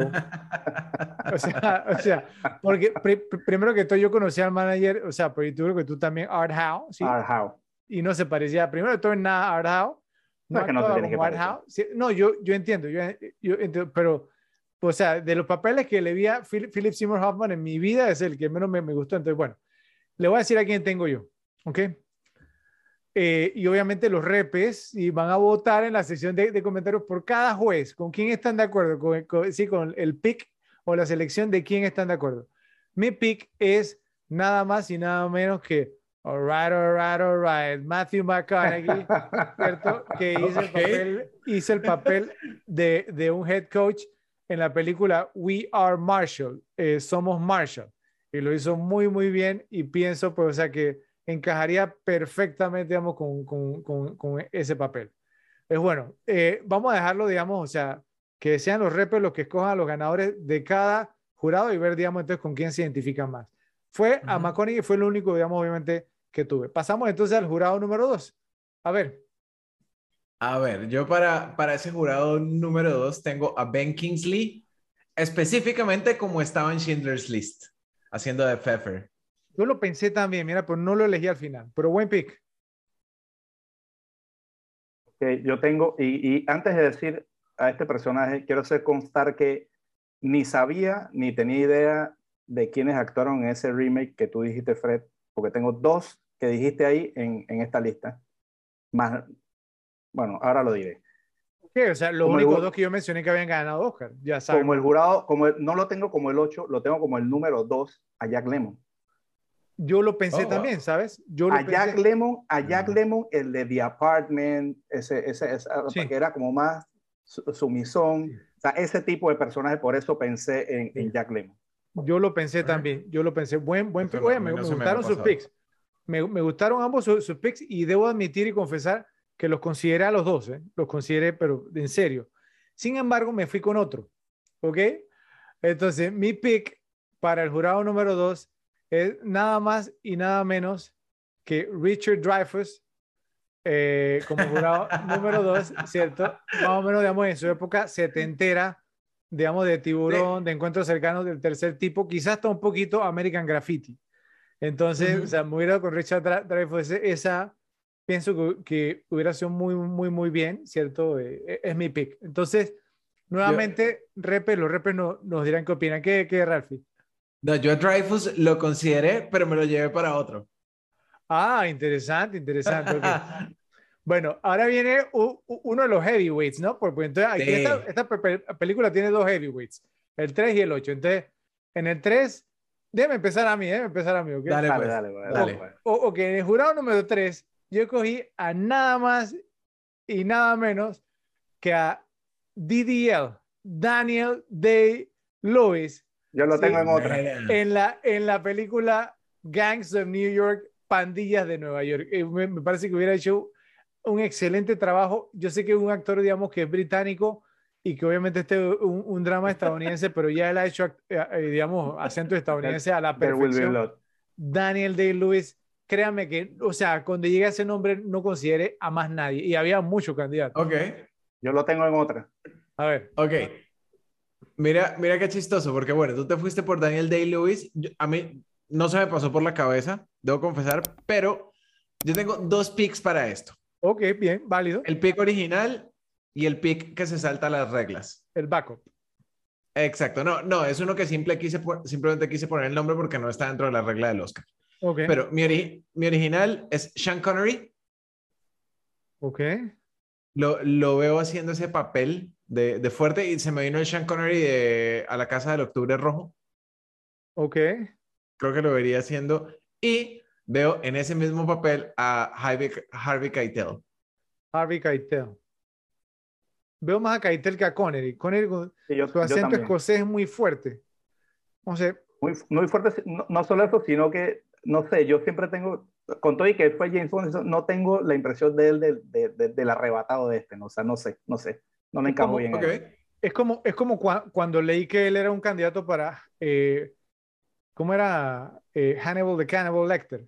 No, no me lo imaginaba también tampoco. Pero está bien, está bien, es válido ese el pick de Sí, Ralphie. eh, Nosotros no decidimos aquí, los repes van a decidir en la sección de, Exacto. de comentarios quién, quién, digamos, entonces tuvo el mejor pick para ese jurado.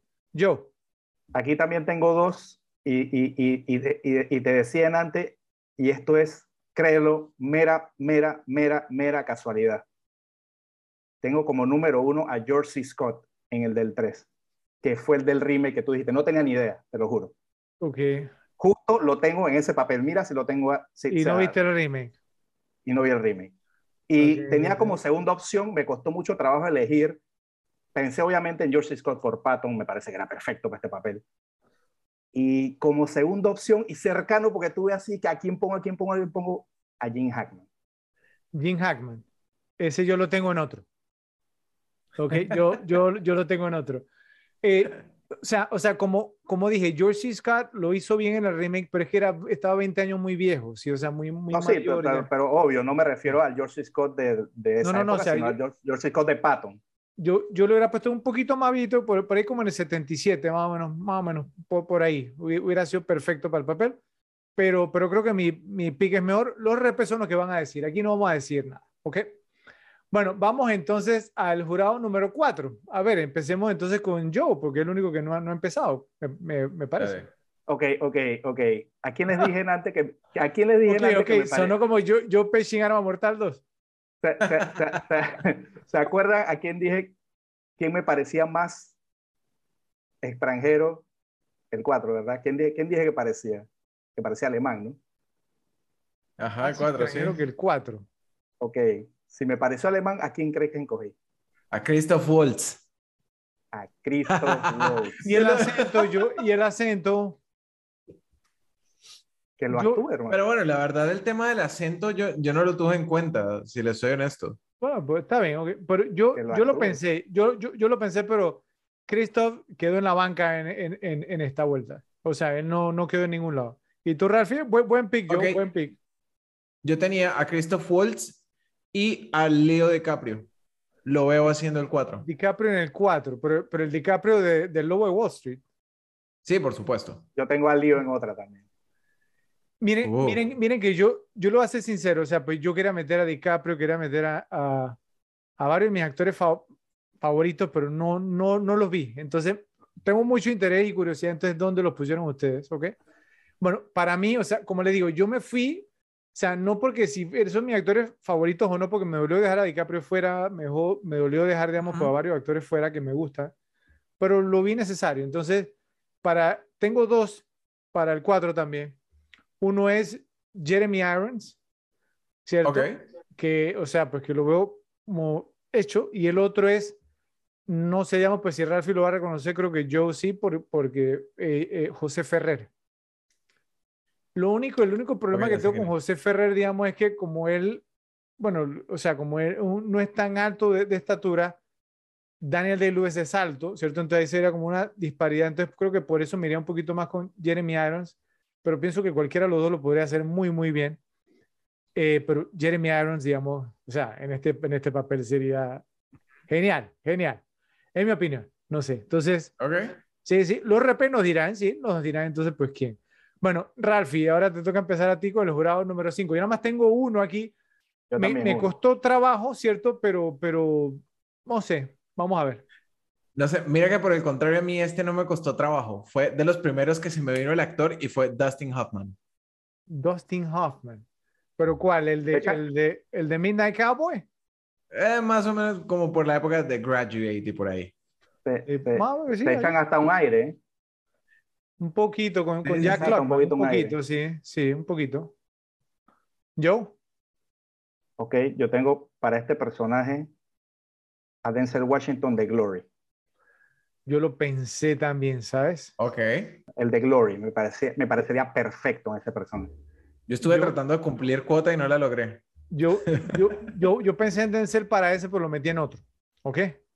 Entonces, eh, para este papel, entonces me fui con Kevin Klein. ¿Ok? Ok. Eh, porque no, eh, no sé, pienso, digamos, he visto un- unas películas, digamos, donde él ha hecho, digamos, como roles similares y, y, o sea, Kevin Klein es un actor muy versátil, ¿cierto? Y realmente, pues pienso que, que lo haría muy, muy bien. O sea, el tema es que me, me gustan los picks, digamos, de ustedes también. Vamos a ver qué dicen, qué dicen los repes, ¿ok?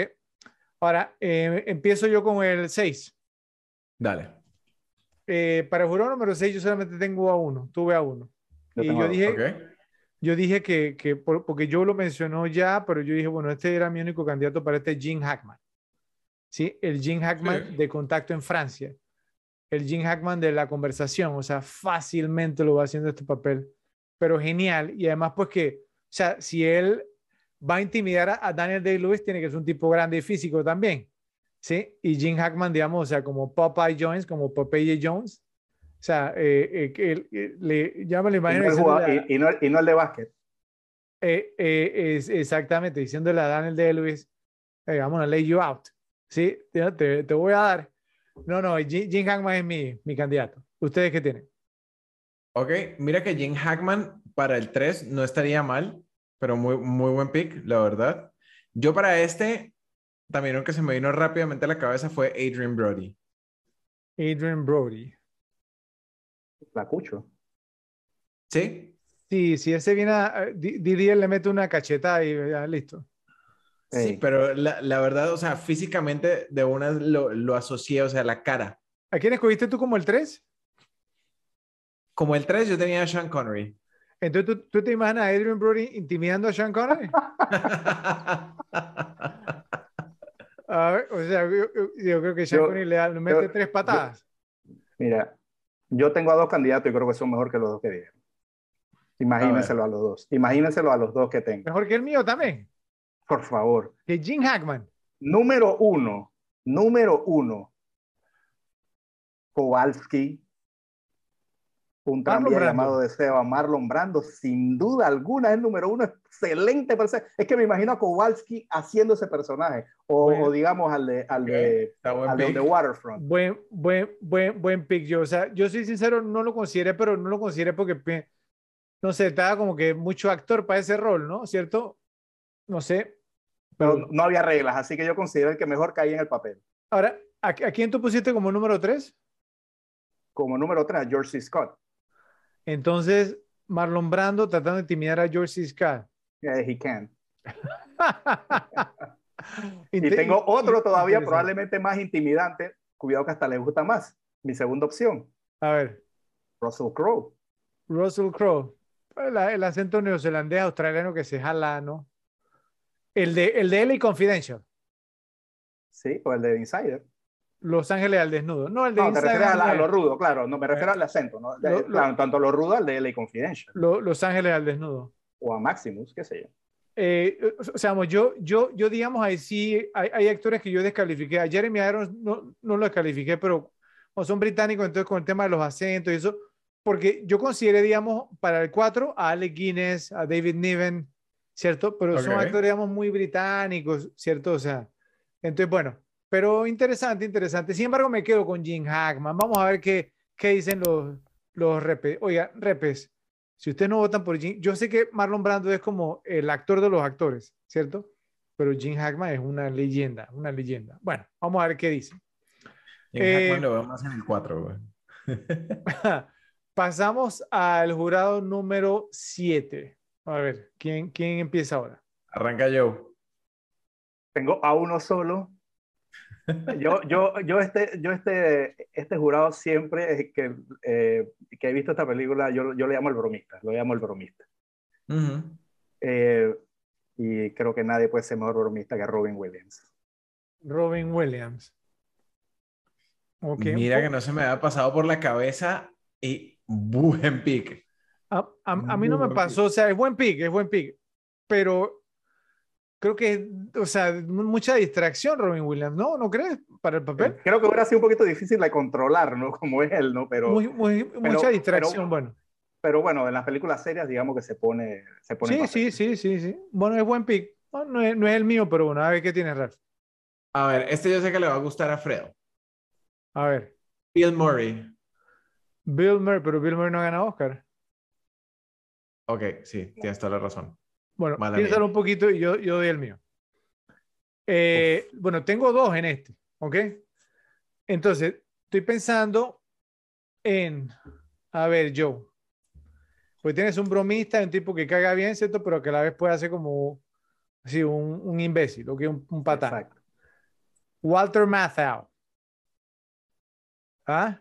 De, de, de, de, ¿De qué época? Walter Matthau de los 70, de, de The Odd Couple, de la pareja dispareja. ¿Ah? Tre- Sí, hubiera estado interesante. Tremendo. Y mi, mi segundo pick, que, o sea, que, o sea, eh, o sea, lo intenté, lo intenté, lo intenté, pero, o sea, no, no lo pude, digamos, como me- meter en otro papel, pero lo vería en este. Eh, Jack Nicholson. Sí, pero Jack Lo Nicholson. tengo de en One- otra, yo lo tengo en otra categoría. lo tengo the One Flew Over the Cuckoo's Nest. O sea, y no me digas que no yo, porque te vi la- se te iluminaron los ojos cuando mencionó Jack Nicholson para ese papel. Pero No, uno lo tengo en dos. otro papel. Ok. Yo, yo iba para Jack Nicholson, pero estaba pensando en Anger Management. Ajá. O sea, Ese No, creo no, que sería mi pick. Ni, ni, ni Nicholson, o sea, es tremendo. O sea, con, con la comedia, yo, yo me lo imagino con las cejas y todo lo demás, sería tremendo.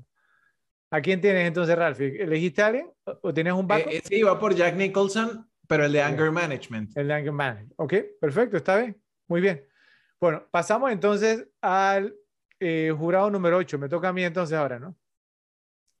Eh, este fue uno que también, o sea, me resultó muy, muy fácil. Se me vino solamente un nombre, mire. O sea, no, no considera más nadie. Va- vamos a ver si coincidimos, ¿ok?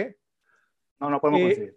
o- que digamos, o sea, o sea, aún así, aunque fue mi único pick, creo que Ujú. no, no era el pick que yo hubiera elegido si no fuera por la limitante que ganara un Oscar, porque si, si, Sí. si fuéramos pa- por el tema que no, no tiene un Oscar como mejor actor o secundario, yo me hubiera ido con Kevin Costner de JFK, ¿ok? De JFK. Ok, sí. Pero como no puedo escogerlo a él, entonces me voy con Tom Hanks. Tom Hanks, eh, Tom Hanks. de, de, de, digamos, de la época del Código de Da Vinci, de la guerra de Charlie Wilson. O sea, ese, ese Tom Hanks, digamos, o sea, pues que tiene, Tom Hanks, digamos, es, obviamente, Henry Fonda, de paso, como dijo yo, él ganó un Oscar también, él calificaba, ¿cierto? Pero, pero no sé, simplemente veo a Tom Hanks en este papel. A ver, ¿a quién A tiene mí, usted? a mí se me vino Tom Hanks, pero por Captain Phillips. Captain Phillips. Ese fue el primer Tom Hanks que se me vino con este papel. O sea que es tu pica también. Sí, sí, sí. O en- entonces, Ralph y yo hemos coincidido en dos, imagínate, con Jack Nicholson y Tom Hanks. Ok. Joe, Ok, eh, cuando estaba haciendo mi lista, este fue, digamos, el primer personaje que busqué, obviamente. Y esto prácticamente lo hice con los ojos cerrados. O sea, eh, significa que va a ser un mal que- pick. Hay, al- hay algo que no sé si sepan, o probablemente sí lo sepan, pero yo, yo en lo particular considero a Daniel Day-Lewis como el mejor actor de la historia. Ujú. De la historia. Bien, sí. Y qué mejor personaje y qué mejor actor para hacer el personaje principal que el mejor, que el mejor actor de la historia. Daniel Day-Lewis como el número 8. Ok. No te lo compro. O sea, no estoy diciendo que no lo pueda hacer, pero, o sea, como, o sea, no, no sé, su, no sé, simplemente, no, no sé, no lo veo en el papel, te soy sincero, o sea, lo veo más como el antagonista en esta película, sí. O sea, es, es, que si pensamos en There Will Be Blood, Petróleo Sangriento, eh, no, es que no, o sea, no, o sea eh, también, eh, antagonista. estarías, estarías desperdiciando a Daniel Day-Lewis en el 8 y lo estarías aprovechando al máximo en el 3. Para, para nada, para nada, para nada. Para Ralphie, nada. ¿tú qué opinas? El principal, ¿Lo, ves? ¿Lo ves como el 8? Más que como el 3, sí. Sí. Es, es, la, que, la, verdad, la imagínate verdad es que a Tom Hanks contra Daniel Day-Lewis. O sea, ahí está. Ahí, o, sea, me, me, no, no, no, un, o sea, un mejor escenario que ese no vas a encontrar yo. No, no. De, de todas maneras, los repes nos dirán, yo, los repes nos van a decir en la sección de comentarios si están de acuerdo contigo. O sea, yo concuerdo con que Daniel Day-Lewis puede hacer cualquier papel, o sea, el mejor actor, concuerdo con todo eso contigo, sí, el mejor actor de la historia. Pero para ese papel, digamos, el, el, el tema de ser virtuoso, ¿cierto? O sea, simplemente Tom Hanks, digamos, tiene más esas características, lo hemos visto varias veces en sus películas. Si sí, sí, sí, tú sabes cómo entrenaba Daniel Day-Lewis para sus películas, créeme que ningún papel lo hubiera, lo hubiera hecho mal. Ningún. Yo podría haber hecho 5.000 push-ups diarios, ¿cierto? 5.000 lagartijas o pechadas, como le llamen. Pero, pero, o sea, hay cosas, digamos, porque simplemente uno no asocia con el actor. Vuelvo y digo, probablemente haré un trabajo interesante, ¿sí? Pero me parece a mí que mejor lo haría Tom Hanks en ese papel. ¿Ok? Bueno, de igual manera los, los repes van a decir, ¿ok? Pasamos entonces al jurado número 9. Ralphie, te creo, que, creo, que, creo que esta puede ser unánime, esperemos, vamos a ver. Veremos. Ok. Puede ser, estoy casi seguro que no escogí las mismas que ustedes. A ver. Pero el primero que se me vino a la cabeza fue Alan Arkin en The Stand Up Guys o el segundo, Michael Caine en Going Out in Style. Ok, ok, interesante. Entonces, sincero, no va ninguno de los dos. Yo. Yo tampoco. Ok, pregunta random. De toda la lista de los ganadores del Oscar, ¿quién es el viejo por excelencia? Morgan Freeman. Ese es el mío. El mío es George Burns. George Burns, yo lo consideré, pero... pero lo, no, lo veo, lo veo, pero es, es, como que quita a ese viejo y ponga a otro. O sea, lo, no, lo sí, veo claro, claro, pero para hasta, este hasta papel... parecido. Pero para este Claro. papel, o sea, George Burns era más que nada comediante, ¿cier- ¿cierto? O sea, yo me, yo me fui con Morgan Freeman. O sea, Yo, yo- yo- porque- yo- George Burns por, por la imagen, por la, por la imagen me fui full. No, no, yo, yo me fui con El, Morgan el- el- Freeman. el viejo por- como este, porque delgado, o sea, no sé, o sea, me Digo, pareció digo- tan igual. No se imagina a Morgan Freeman diciendo el monólogo, digamos, de, del, del, de la- de la- del anciano testigo. ¿No se lo imaginan hablando de eso? O sea, no, no, no sé, es que este, este señor me parece como ya de muchísima más edad, incluso que la que tiene Morgan Freeman hoy. O sea, ese es sí, mi está tema. bien, pero yo, yo escogería a Morgan Freeman hoy, ¿sí? A eso me refiero, ¿sí? Sea, a Entonces, eso me refiero, que hoy ese, ese señor todavía es más viejo. O sea, me refiero a Morgan Freeman a esta Claro, altura, ya sabía, claro, no es tan viejo. Freeman claro. tiene, por eso no Morgan la Freeman tiene todos los años. bueno, este. Morgan no Freeman ya está por los años, pero no 80 se ve por ahí, ¿no? O sea, Morgan Freeman No. tiene 84 años. Tiene 84 años, yo, claro. Wow. O sea, ¿tú, ¿tú qué crees que es eterno? Entonces, o sea, engaña, no. engaña, engaña, Tú- engaña. tú, tú, tú agarras y pones, y pones a Morgan Freeman al lado de Tom Hanks, Dios mío, o sea, e- es, es como la, la reunión de, de, de Shawshank Redemption, de Sueño de Fuga que nunca se dio, porque yo siempre quise, o me hubiera gustado que Tom Hanks hiciera el papel de Andy Dufresne. Eso lo mencionamos en, en ese podcast. Entonces ahí hubiera sido fantástico. Entonces, bueno, igual Morgan, los que van a decir. Morgan- Morgan Freeman hubiera sido mejor. Yo me fui con George Burns simplemente por el look. No, está bien, pero Morgan Freeman, digamos, para mí, pum, yo nada más vi el nombre y dije Morgan Freeman. Sí, por- Bueno, mira. porque, porque, o sea, él, él- él- él es como la voz de la razón, ¿cierto? Entonces, ah, pues, ¿quién mejor que Morgan Freeman? ¿Ok? Bueno, Muchas, si es Eh, por edad, Alan Arkin y Michael Caine están. Alan Arkin tiene 87 y Michael Caine Y 89. Christopher Sí. Plummer también. sí, pero, pero, pero, el, pero el tema, a Plummer lo considere, pero el tema con Alan Arkin, digamos, y, y, y Michael Caine es que ellos, ellos, digamos, han hecho papeles, digamos, de pícaros, entonces sí, en- en- entonces, o sea, es un tema a que, que, vuelvo y digo, o sea, que uno los asocia con esos papeles, ¿cierto? Eh, eh, en- in- in- incluso, o sea, el de Alan Arkin, con el que él ganó el Oscar, fue eh, Little Miss Sunshine, ¿no? O sea, eh, eh, y en esa película el tipo es un trip y no tiene nada que ver, digamos, entonces, o sea, nada de virtudes, ¿cier- ¿cierto? Pero, pero es muy gracioso. Todo lo contrario. Eh, exactamente, sí. Bueno, el jurado número 10, ¿a quién le toca empezar ahora? ¿A mí? A mí, ¿no? Sí. Dale, arráncala tú, Fredo. Arranca, arranca, arranca. Ok, eh, jurado número 10. Es, un twist, ¿cierto? Porque obviamente ustedes van a decir, ah, bueno, pero es que el jurado número 10 es racista, no sé qué, no sé cuánto, pero eso lo hicieron, digamos, también en el, en el, en el remake, donde pusieron a Michael T. Williamson, eh, digamos, como el jurado número 10, el, el, el, mejor amigo de Forrest Gump. Y me parece que funcionó bien y eso que él no tiene la calidad de Denzel Washington. De Denzel Washington como el jurado número 10. ¿Cierto? Haciéndolo a veces, digamos, pues de un racista, obviamente, digamos, pues el, el, el muchacho, el, el acusado es latino, ¿sí? In- in- incluso en el remake funciona muy, muy bien, pero muy, muy bien. O, o sea, eh, eh, eh, eh, lo hace muy, muy bien, pero Denzel Washington lo haría excelente porque es mucho mejor actor. Ese es mi pick. ¿Qué tienen ustedes? Ok, ¿qué tienes tú, Joe? Bueno, yo dije que lo tenía en otra categoría. Aquí tengo nada menos que a Jack Nicholson de As Good As It Gets. Ok. Me parece que encajaría perfecto. Obviamente la película tenía su, to- su toque de racista, ¿no? Sí. Mm, Ok.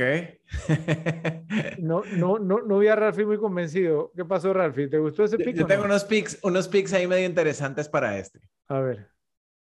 A ver, pónganse, pónganse en contexto de, de racismo y comentarios mal salidos. Un Mel Gibson 10 años a partir de hoy. No ha ganado Oscar como, como, No ha ganado Oscar. como no ha ganado Como Oscar por actuación, Ralphie.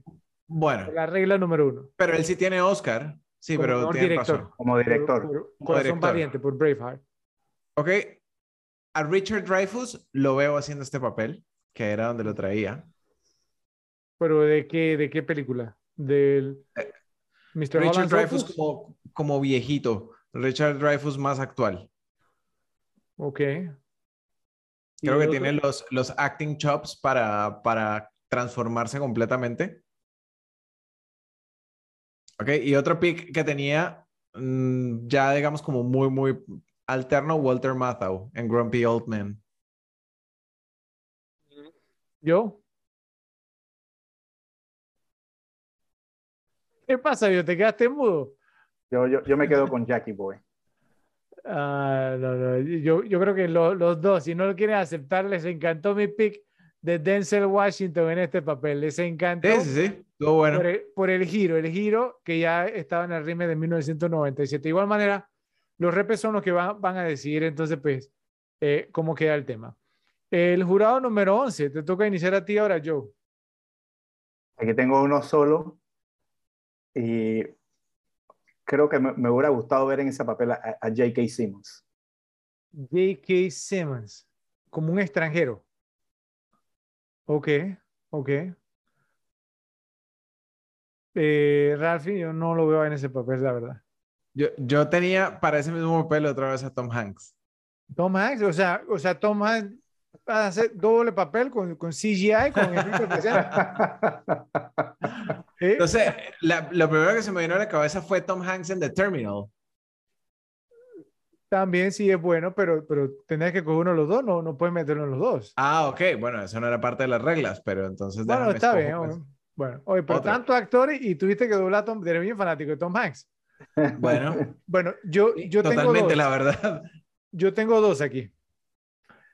Eh, el primero, Anthony Quinn.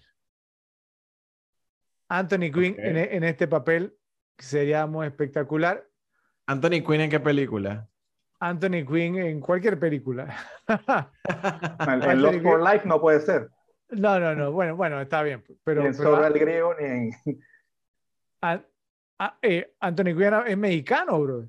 ¿Qué tal hablando? Sí. Sí, ni- claro, ni- Anthony Quinn es mexicano. pe- pe- Pero hizo el Lo- Lawrence of Arabia. o sea. Sí, está bien, pero, pero de precisamente, o sea, hi- hizo de todo.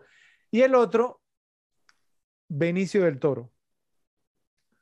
Ah, tengo, muy ahí- bien. tengo a esos dos ahí, o sea, entonces, Bueno, Benicio o del Benicio como Toro el de hubiera Snatch. estado muy interesante. sí, muy. Benicio del Toro o Anthony Quinn, o sea, esos son mis, mis picks.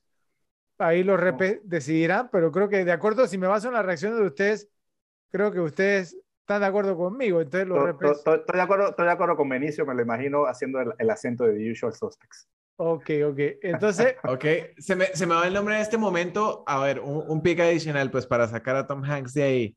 Eh, se me va el que hizo el Leon de Professional. pero no ha ganado no, Oscar. tiene Ralph. Oscar tampoco. Bueno, no tiene Oscar. Jean, entonces. Jean Reno. Jean, Jean Reno. No estaba pensando en Luc Besson, pero no, es Jean Reno. Sí. Bueno, eh, jurado número 12. ¿Quién empieza? Yo solamente, yo. solamente tengo uno, ¿eh? O sea, increíblemente tengo uno. se, me vino, tengo uno. se me vino ese número a la cabeza y ya. Igual me pasó a mí, Liam Neeson. No ha ganado Oscar, Ralphie. Ah. Yo estaba seguro que le había ganado Oscar. Ralphie no había Liam- listado, no Liam- había listado. Li- Liam Neeson como un agente publicitario, un, ¿cómo es que? Un, un tipo que trabaja en marketing, diciéndole a los clientes, eh, sí, tengo, tengo unas habilidades Para vender. para vender, ¿es cierto?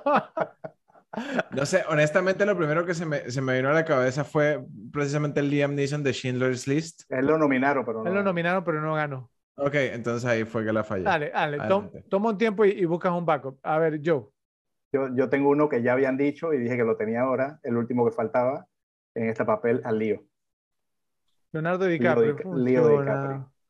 Funciona. A, a- a mí me, me pasó con Leo, en este, en e- yo lo pensé también yo en este, pero me, me pasó más o menos lo mismo que Brando, que son como papeles muy mínimos, ¿no? ¿Cierto? Yo, uno quisiera, oye, No, pero esa no era regla, era regla personaje no, papel. no, no, eh, no, no, no, está bien, no, no, no, yo, yo lo admito, o sea, y como te digo, ahora que, que lo pienso, o sea, pues eh, eh, sí me hubiera gustado pues, haberlo visto en la mesa, ¿sí? Porque pienso que se merece estar en la mesa. Aparte que encajaban con los personajes. Exactamente, sí, pero eh, buen pick, buen pick. Bueno, ¿sabes cuál es el mío? Ma- Maximilian Schell. No, no, no. Que hubiera Eh, quedado bien también, eh, ojo, eh. Maximilian quedado Schell, bien, ese sí, papel pero no, Juicio te- de Nuremberg, uf, Te brutal. voy a dar, te voy a dar un- una, una pista, vamos a ver si lo agarras. Él también actuó, yo, yo mencioné como una opción para el número 4 a un actor que actuó en la película que ganó el Oscar a Mejor Película el mismo año de Dos Hombres en Pugna. Y él, él también actuó en esa misma película que ganó el Oscar, yo lo mencioné. Eh, Alec Guinness es el actor que mencioné para el número 4. ¿Quién más William Holden. William Holden en ese papel.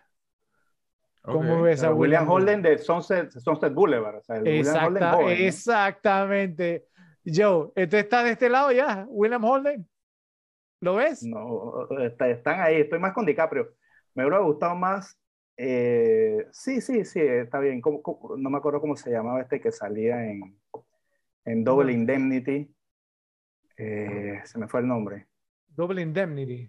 No sé si ganó Oscar, pero me parece más ese personaje. A ver. El, el, el principal, Sí, Fred, Fred McMurray. Fred McMurray. Pero no ganó, no Pero no ganó Oscar. No, me, me refiero que me vino a la mente él por su cara, ¿no? Ah, no, no, no. Eh, co- eh, eh, está sólido William Holden, pero creo que DiCaprio está, está abordado. por ese papel. Ok, ok. Diga, Y me gusta también, Maximilian Schell lo consideré también ponerlo, Maximilian Schell joven, me parece que incluso tiene un look parecido al de la película también. sí, me gusta que, que, que, o sea, me gusta que, que, o sea, que lo- los dos somos fans de, de William Holden, ¿no? Digo, de, de Maximilian Schell también. Bueno, a mí me gustó tu pick, a ti te gustó el mío, entonces que repes decidan. Vamos a escuchar el de Ralphie. Bueno, miren, reciclando uno de sus picks y viendo, viendo todos los ganadores de, de Oscars, creo que un Matthew McConaughey podría entrar muy bien en el papel del 12. Un buen pick El del Lobo de Wall Street, sí, podría ser, sí. Sí. Sí, sí, sí. Sí. Ese tema de, de ser vendedor, full of himself, así bien egocéntrico, y creo que, que le iría muy bien. Y- Ok, y- un, buen, y- un buen pick. Fred, yo tenía otro pa- para este y sé que te va a gustar. A ver, ¿Qué te parece a Michael Douglas? yo lo pensé, ¿sabes? O sea, yo lo pensé. Lo pensé. Lo bueno. pensé, Yo te lo pensé. juro que lo pensé, pero, pero yo, de- yo decía Gordon Gecko. O sea, pero no, eh, no sé, simplemente me fui con William Holden, lo, lo veía como más, pero lo, lo pensé, lo pensé. Buen pick, buen, buen pick. Oigan, muy, muy bueno este ejercicio, ¿no? Sí, de, deberíamos, pues, como, como considerarlo hacerlo en otras películas también. Bueno, que sean los repes lo que nos digan. ¿Les gustó el ejercicio? ¿Les gustó lo que hicimos? Eh, queremos que voten, queremos que nos digan con quiénes estuvieron más de acuerdo. y vamos a sacar, digamos, entonces, eh, eh, si hay suficientes votos, obviamente, sí, como la votación, digamos, entonces, de los repes de cuáles serían los dos hombres en pugna, de acuerdo con los nombres que dimos nosotros, o nombres que quieran agregar ustedes, actores ganadores del Oscar, ya sea como actor principal o actor secundario, que creen que, que, se merecían entonces estar en la, en, en, la película. Y nos dicen si les gustaría que lo hiciéramos, digamos, en episodios futuros también. ¿Ok? Me encantó el ejercicio, caballeros. Bueno, eh, ¿quiénes son los candidatos para, ¿cómo es que se llama ese actor? Yo tengo dos, pero a ver, empiecen ustedes. A ver, a ver yo, yo tengo y volvemos. No era una película que hubiese visto antes y al verla de una me llamaron la atención, entonces hice el ejercicio como de tratar de adivinar quiénes eran okay. sin haber visto el cast. Y tengo a Lee Jacob con The Exorcist, que él era uno de los, de los policías, el lieutenant sí, buen, eh, buen William pick. Kinderman y a Martin, Martin Balsam, que era Arbogast, el de Psycho. Ese, ese, este premio sería Martin Balsam, ya, ya lo, lo, estoy proponiendo. No, porque yo, yo, tengo dos buenos tuve, Mira, lo, lo, anoté en la lista y después lo quité, porque ya pienso que Martin Balsam es el, por excelencia, ¿no? Pero eh, yo tengo a, a Edward Beans, el número 6. Ok. El jurado número 6 este, salió en, eh, o sea, después de esta película, prácticamente seguida, salió en North by Northwest, trabajó en Patton y también en el, veredicto de Sidney Lumet. Ese es uno, y el otro que tengo, pues tengo solo a dos, el otro es Jack Clockman, un, un, actor que trabajó en una serie muy conocida de la infancia de la infancia de Freddie Mia Quincy, de hecho, apenas que yo lo vi, yo lo reconocí. Eh, y que también actuó en la serie yo, ahora que hablábamos de, de la pareja dispareja The Odd Couple, que él, también actuaba en, la, en, la, serie con este Tony Randall. correcto, pero yo, yo siempre lo saqué más por Quincy, yo apenas que lo vi, que wow, Quincy, joven. Quincy, sí, sí. Quincy sí era una serie muy, muy popular en los 80. Y esos son, digo, esos son los dos. no puedo creer que no mencionaran al, al, mío. Yo tenía a Jack Clockman, sí, a Quincy, yo lo tenía, pero para mí el ganador de esta categoría en esta película debe ser Jack Warden. O sea, pero fácil, el jurado número 7. Si hay, oye, si hay un actor, digamos, porque ha aparecido en películas, incluso la película que yo mencioné de Sidney Lumet, la de Don Johnson, que hace el papel del gigolo, ahí sale Jack Warden también. Salió en El Veredicto, Jack Warden, o sea... En Justice for All. Eh, sí, eh, eh, sí. Justicia para todos. Es un señor actor. ¿Tú sabes qué me pasó con ese actor, Fred? créelo o no. No lo reconocí en la película hasta que busqué en los créditos. No me digas yo. No yo tengo, yo tengo, hey, no, o sea, yo tengo la imagen de él de Unjustice for All en adelante, o sea, de ya viejo, con, con digamos, con otro. Pero sí, está bien, pero la voz.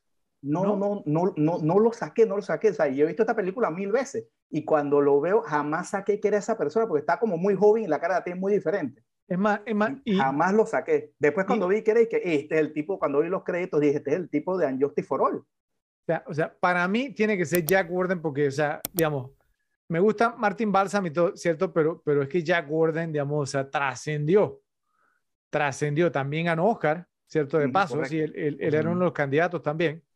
Ah, bueno, que yo, yo lo mencioné o no, sí, creo, creo, creo que sí mencioné que, que había ganado Oscar. Si no, entonces lo menciono ahora ¿cierto? Y también estábamos en la jugada como uno de los candidatos, pero no, Jack Warden, para mí, digamos, debe ser ganador. Pero bueno, ¿tienen alguien más o pasamos a votación? No, yo, yo, me acabo de enterar que Jack Warden era el, el abuelito de, del niño de Problem Child, que en estos días estábamos hablando precisamente de esa película. Sí, Jack, Jack Warden, digamos, aparece un sinfín de películas que ustedes no tienen idea. Pero no, e, con, con, o sea, no lo reconocí, no lo reconocí. que usted no, mencionara a Jack Warden. Yo, es que, es, que, más, yo, es que, yo sí lo reconozco, yo por eso no tenía mi lista, porque yo sí lo reconocí, yo sabía quién era, pero me refiero a de viejo, o sea, o sea, yo sí sabía quién era, yo sí sé el actor pero, pero no, te digo que no lo reconocí fue en esta película que era ese porque digamos me pasó lo que le pasó a Rafa con Richard Dreyfuss estoy acostumbrado a verlo viejo y cuando lo vi tan joven no lo reconocí porque en verdad cambió mucho de, pero esa era la gracia no o sea miren miren o sea es que la carrera de Jack Gordon o sea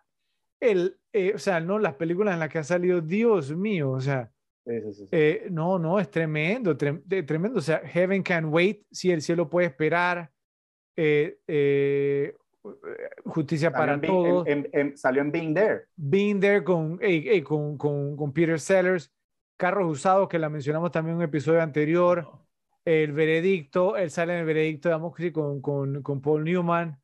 Eh, o sea, no, no, no, es decir, no, es, es un, el presidio, eh, la que decía Ralphie, digamos, eh, mi, mi, eh, ¿cómo se llama? Pobre Diablito. Mi pobre diablito. Eh, Toys con Robin Williams, eh, o sea, un montón, o sea, Era el, era el películas dueño de- de la juguetería, ¿no? Sí, sí. Eh, eh, Bullworth con Warren Beatty nuevamente. Y su última película fue The Replacements con Jim Hackman y Keanu Reeves. Salía en esa pe- película que a mí me encanta, digamos, de fu- fútbol americano. Bueno, entonces votemos entonces. ¿Quién, quién gana? ¿Cómo que se llama ese actor? A ver. Yo, yo te la voy a dar, voy a, voy a ceder ante esa realmente. Sí, Lo que va- pasa es va- que, va- es que va- yo no lo vamos a- vamos a- vamos a- vamos a concederla, vamos a concederla. Ok, Sí, muy- o sea, muchas yo- gracias, muchas gracias. De verdad. Yo me fui verdad. full, pues, Co- co- full por el, por el feeling de, de quien reconozco a primera vista. Yo no me vi la película tantas veces como ustedes. Con, Claro. con- con- con todo y que coincidimos en Clockman, que debió ser porque lo teníamos los dos en lista. ¿eh? Ok, bueno. Eh, bueno, los repes entonces nos, nos dirán si están de acuerdo. Pienso que al final fue una decisión unánime, pero los repes, digamos, a lo mejor tienen otro candidato y simplemente tienen que hacérnoslo saber. Bueno, ahora vamos a entregar el premio Ted Levine. ¿Para quién fue el roba escena? Nuevamente repito, Ted Levine. Le pusimos este premio porque Ted Levine fue el actor que hizo el papel de Buffalo Bill, ¿cierto? O de James Gump en El Silencio de los Inocentes. Entonces lo hizo tan convincentemente y tan bien que fue memorable su actuación en muy pocos minutos en esa cinta. Entonces le pusimos su nombre al premio en honor, digamos, a Ted Levine y su actuación, pero podemos cambiarlo y rotarlo si encontramos, digamos, entonces a un roba escena, digamos, más digno. Entonces yo solamente tengo un nombre, se lo voy a decir de, de una. Para mí es, o sea, de lo, o sea, voy a, voy a decirlo de esta manera. Eh, considerando, digamos, lo- la cantidad de veces que habla, ¿sí? Y el impacto que tiene en la película, mi voto va para el jurado número 4, E.G. Marshall. No sé ustedes Ok. qué dicen. Yo, yo me había ido por Joseph Sweeney, el jurado número 9, porque también, eh, o sea, su, su papel no tiene tanta, tanta relevancia hasta que hace todo el tema del análisis de las gafas. Pero, Y- pero a- a- a- acuérdate que él tiene, él tiene un par de monólogos. Él habla, digamos, del el monólogo que mencionamos hace un momento, del anciano que fue testigo, que... Pero pues a- al tiene, final... tiene más diálogo. ¿no? Puede ser, pero pa- para mí, o sea, el tema de, de encontrar un robaescena en esta película, un robaescenas en esta película fue muy difícil porque todos son Claro, claro, protagonistas. por, e- por- por eso de yo me alguna basé manera. como en, en los que menos diálogo tenía. Entonces, bueno, pero está bien. Joseph Sweeney, yo, Sí, a, a- a mí, eh, exactamente eso que dijo Rafa, a mí me pareció muy complicado porque digamos que es una película que prácticamente tienes que estar con un, un cronómetro para ver quién dice más, quién dice menos, porque digamos que todos tienen sus aportes en X momento, aunque sí hay unos que sobresalen sobre otros, ¿no? Eh, yo tenía simplemente como roba escenas de esta película, roba escenas de, digamos, el personaje más sobresaliente, digamos que no era el número 8 y el número 3. Eh, yo tengo a Jack Ward. Que el 8 y el 3 no pueden ser roba escena, yo, porque, o sea, tienen- son, son, Sí, no, son protagonistas. No, por, por eso, o sea, que eh, ellos que son los leads en teoría, porque son, digamos, los que más, eh, me parece que Jack Warden es el que más sobresale en, en- en- en todos los demás. no, no tiene de- demasiadas líneas para, para hacer roba escena, ¿no crees? No, no, no, no, no me parece que tiene, qué sé yo, puede tener uno o dos minutos más que los otros, no lo vamos a contabilizar, pero pienso que de todos esos es el que más roba escena, es el más gracioso, el que más le queda a la gente en la cabeza. ¿Qué opinas, Ralphie? A ver, ¿te quedas con el tuyo, te vas con yo, te vas conmigo? O, digamos, entonces acordamos estar en desacuerdo. Sí, creo que acordamos estar en desacuerdo. Ok, entonces aquí digamos entonces un triple empate, ninguno quiso ceder. ¿Saben cuando eso sucede quiénes rompen el empate? Ustedes, mis estimados repes, en la sección de comentarios. Queremos saber qué es lo que dicen. Para mí, para mí Jack Warden, el jurado número 7, tuvo demasiadas líneas de diálogo, igual digamos Joseph Sweeney, el jurado número, número 9. Me parece que E.G. Marshall, para las pocas líneas de diálogo que tuvo el jurado número 4, tuvo mucho impacto y mucha presencia en la película, esa es mi opinión. Eh, pero ustedes, digamos, al final son los que van a, van a decidir. Bueno, ahora compartiremos lo que encontramos en datos medio googleados. Obviamente la película, digamos que está en número 5, ¿verdad? En, eh, en, en, en, la votación, digamos, de las mejores películas de la historia va a tener varios datos. Entonces, adelante, adelante, los quiero escuchar porque sé que hay bastantes. Ok. A ver, uno, uno que me, me gustó mucho que no hemos mencionado es que fue la, hasta cierto punto, o bueno, creo que en general fue la única película que Henry Fonda produjo alguna vez. Y que después dijo que no, quería no iba a producir nunca más. después después de, de, de, ese flop que fue esta película, en su momento creo que quedó curado de, de producir otras. Ok, ya hemos hablado, por ejemplo, del tema de, de, la duración de ensayos versus filmación, los trucos de cámara.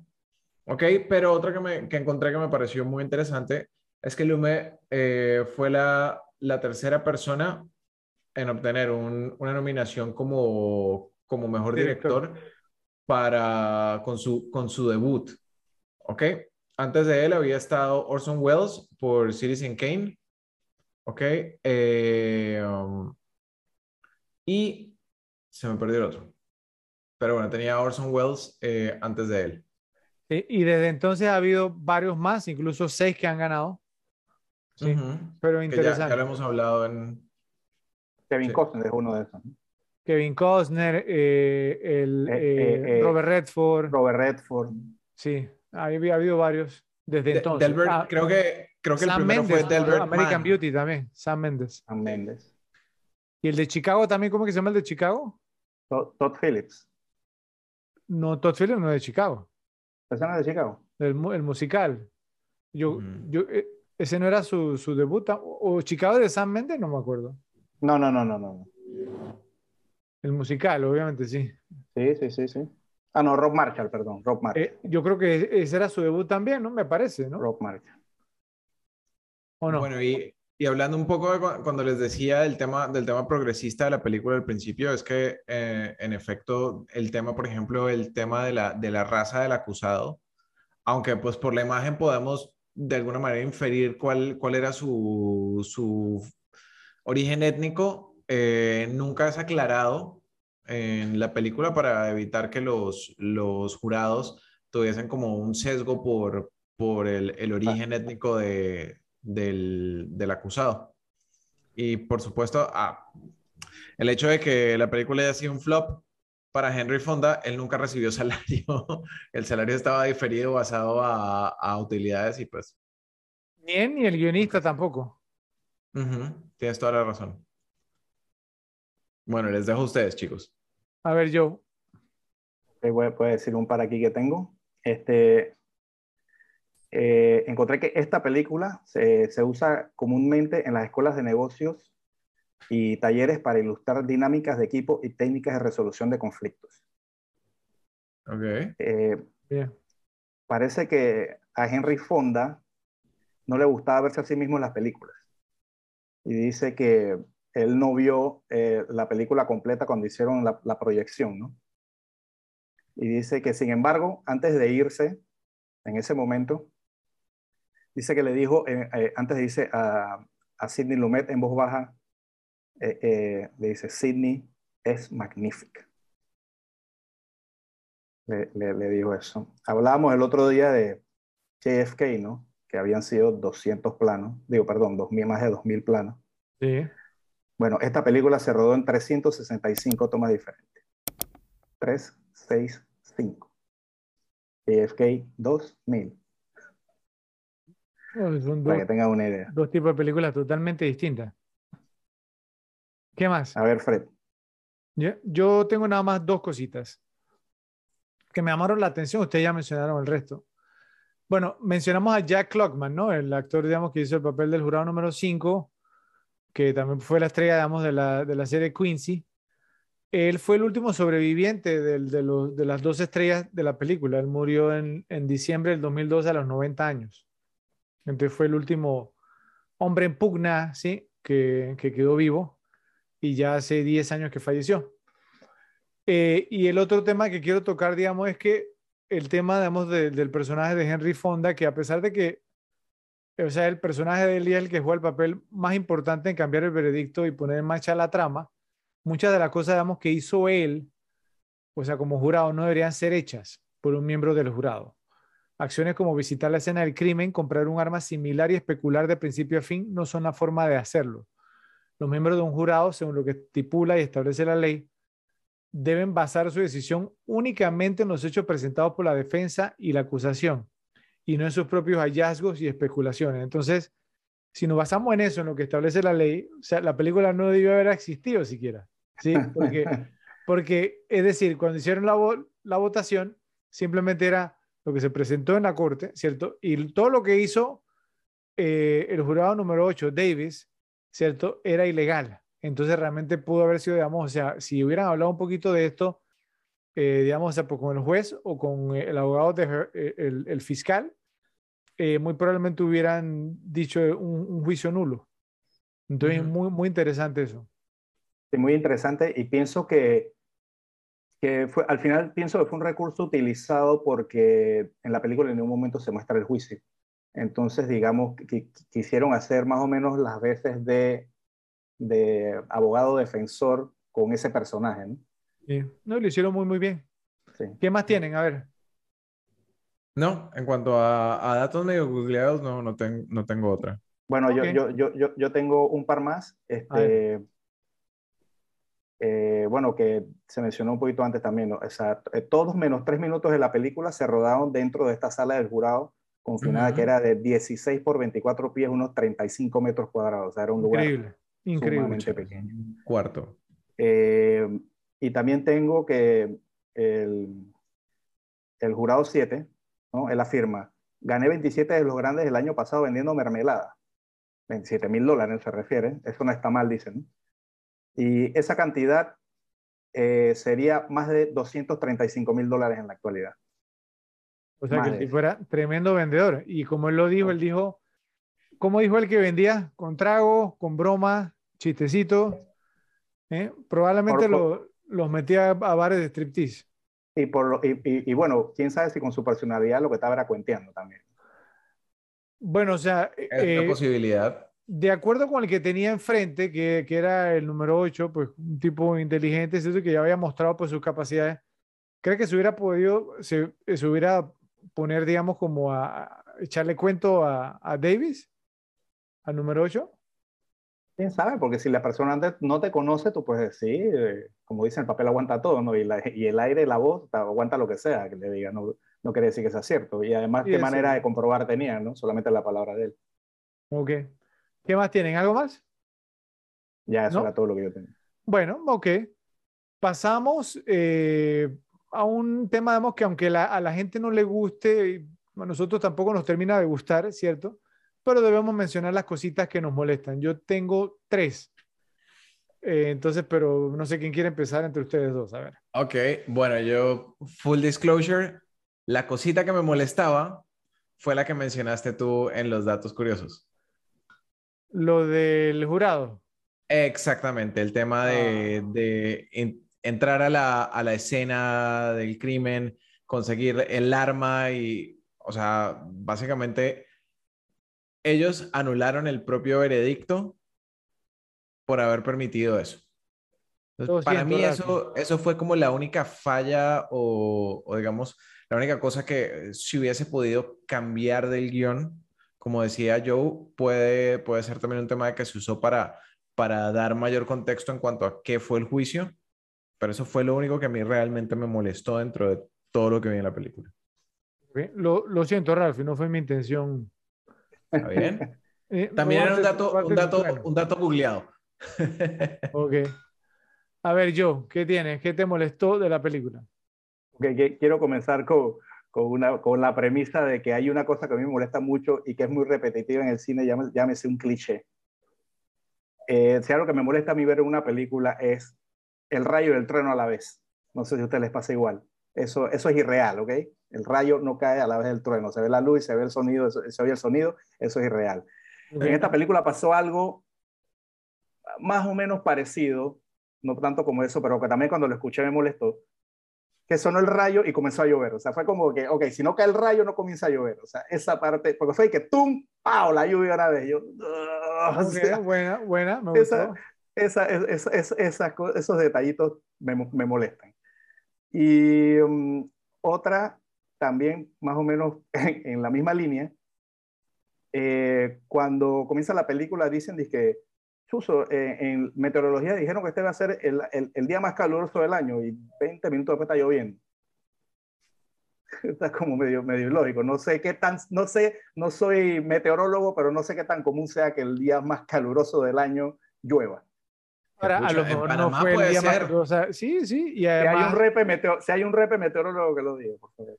No, no, pero es que muy probablemente, o sea, pues el, un día o sea, que el meteorólogo se haya equivocado, ¿no? Que no fue el día más caluroso. Sí. ¿No? También. No sé, ah, yo lo, yo lo estoy viendo incluso desde el clima de Panamá, que muchas veces los días que llueve son mucho más calurosos que los días que no llueve por, por cómo se eleva la humedad. Exactamente, sí. Ok. Bueno, voy yo. Eh, el, jurado número 7, ¿cierto? Él dice, o sea, ¿no? Cuando, cuando habla, digamos, del, del, niño, como él habla, digamos, en términos léxicos de, de béisbol, entonces en inglés él dice, eh, o sea, cuando hablaba del niño, digamos que no, que a los tales años entonces robó un auto, no me acuerdo que no, que, que asaltó a alguien, entonces dice, este, no, he's a real fine boy, you know, the, the kid is five for all, ¿sí? O sea, hablando, digamos, en términos de, de béisbol, eso está mal, porque es como decir en español, el chico lleva 5 eh, eh, de 0 pero realmente debería decir es he's 0 for 5 o decir lleva de 5-0. Sí, entonces digamos, o sea, pues se nota pues que entre el elenco no había ningún fanático del béisbol. Entonces siempre que veo, digamos, entonces eso es como el, equivalente a lo que dijo Joe en, en Super Cool, en Super Bad, con el tema de los puntos en vez de goles. Siempre ha molestado esa parte cuando, cuando el personaje, digamos, del jurado número 7 lo dice. Bueno, aquí viene entonces las dos cosas me la voy a rifar, ¿cierto? Muy probablemente no vayan a estar de acuerdo conmigo, pero son dos cosas que me han molestado, digamos, desde la primera vez que vi la película. Primero, eh, ¿se acuerdan, digamos, pues que el, cuando ya, o sea, la votación estaba 9 contra 3 a favor, digamos, de inocente? Entonces, pues que, que el, el, jurado número 3 se molesta, ah, entonces llega alguien y le, y le, dice algo así, creo que fue el número, el jurado número 11 o alguien así, le dijo como que esto es, para ti es como un concurso, una competencia, ¿cierto? ¿Se acuerdan? Que le dijo como algo así, como que esto, esto es como una competencia o el número 4, no me acuerdo, alguien le dijo eso. Entonces, a, a, mí siempre me ha molestado como que, o sea, yo sé que el 8 es el héroe, pero que lo ponga como extremadamente virtuoso cuando el 8 estaba haciendo exactamente lo mismo. Cuando, cuando el viejito dijo, digamos, lo de los, los anteojos, ¿cierto? Y entonces eh, el 8 llega y dice, ah, bueno, sí, aquí somos, no, el, el 3 dijo, por, por, porque su abogado no mencionó que la mujer entonces que tenía las marquitas en la nariz. Y entonces el 8 llega y dice, nosotros somos 12 aquí, 11, y solamente uno lo notó. Entonces viene y le hace así al viejito, como quien dice, ¿sí? Entonces para él también era una competencia, ¿sí a entender? Entonces, o sea, eso me molestó, pues, porque era como, o sea, estás acusando a uno, o sea, que es como el malo, y entonces, pero al bueno vamos a hacer exactamente lo mismo y no, y no lo acusa. ¿sí? Para él era una competencia también que quería ganar.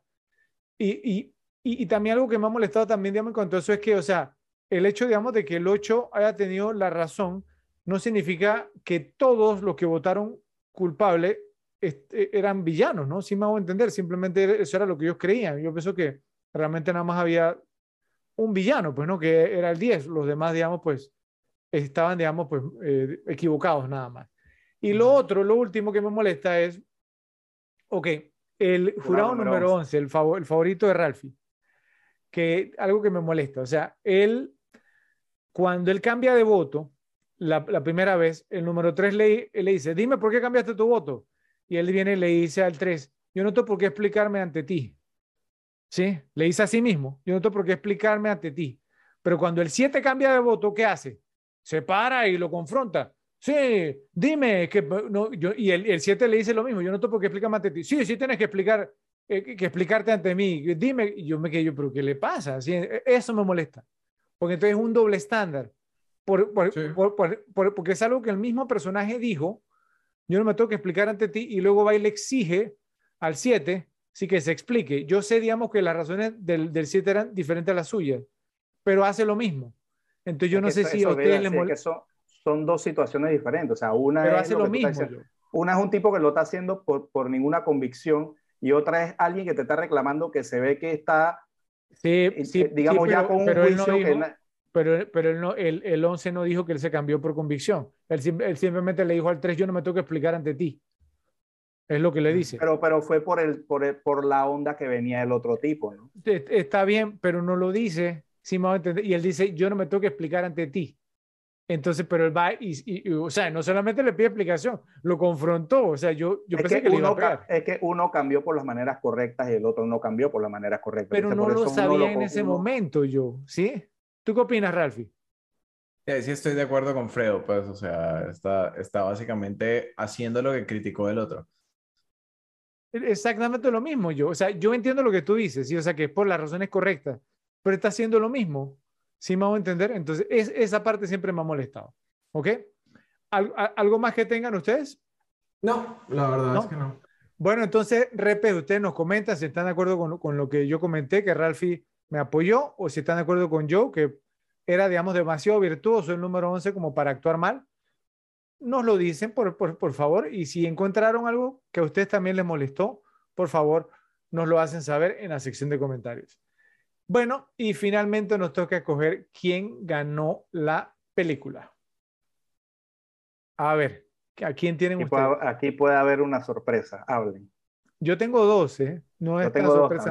Los dejo hablar ustedes primero porque ahorita se me, se me cambió un poquito la cosa.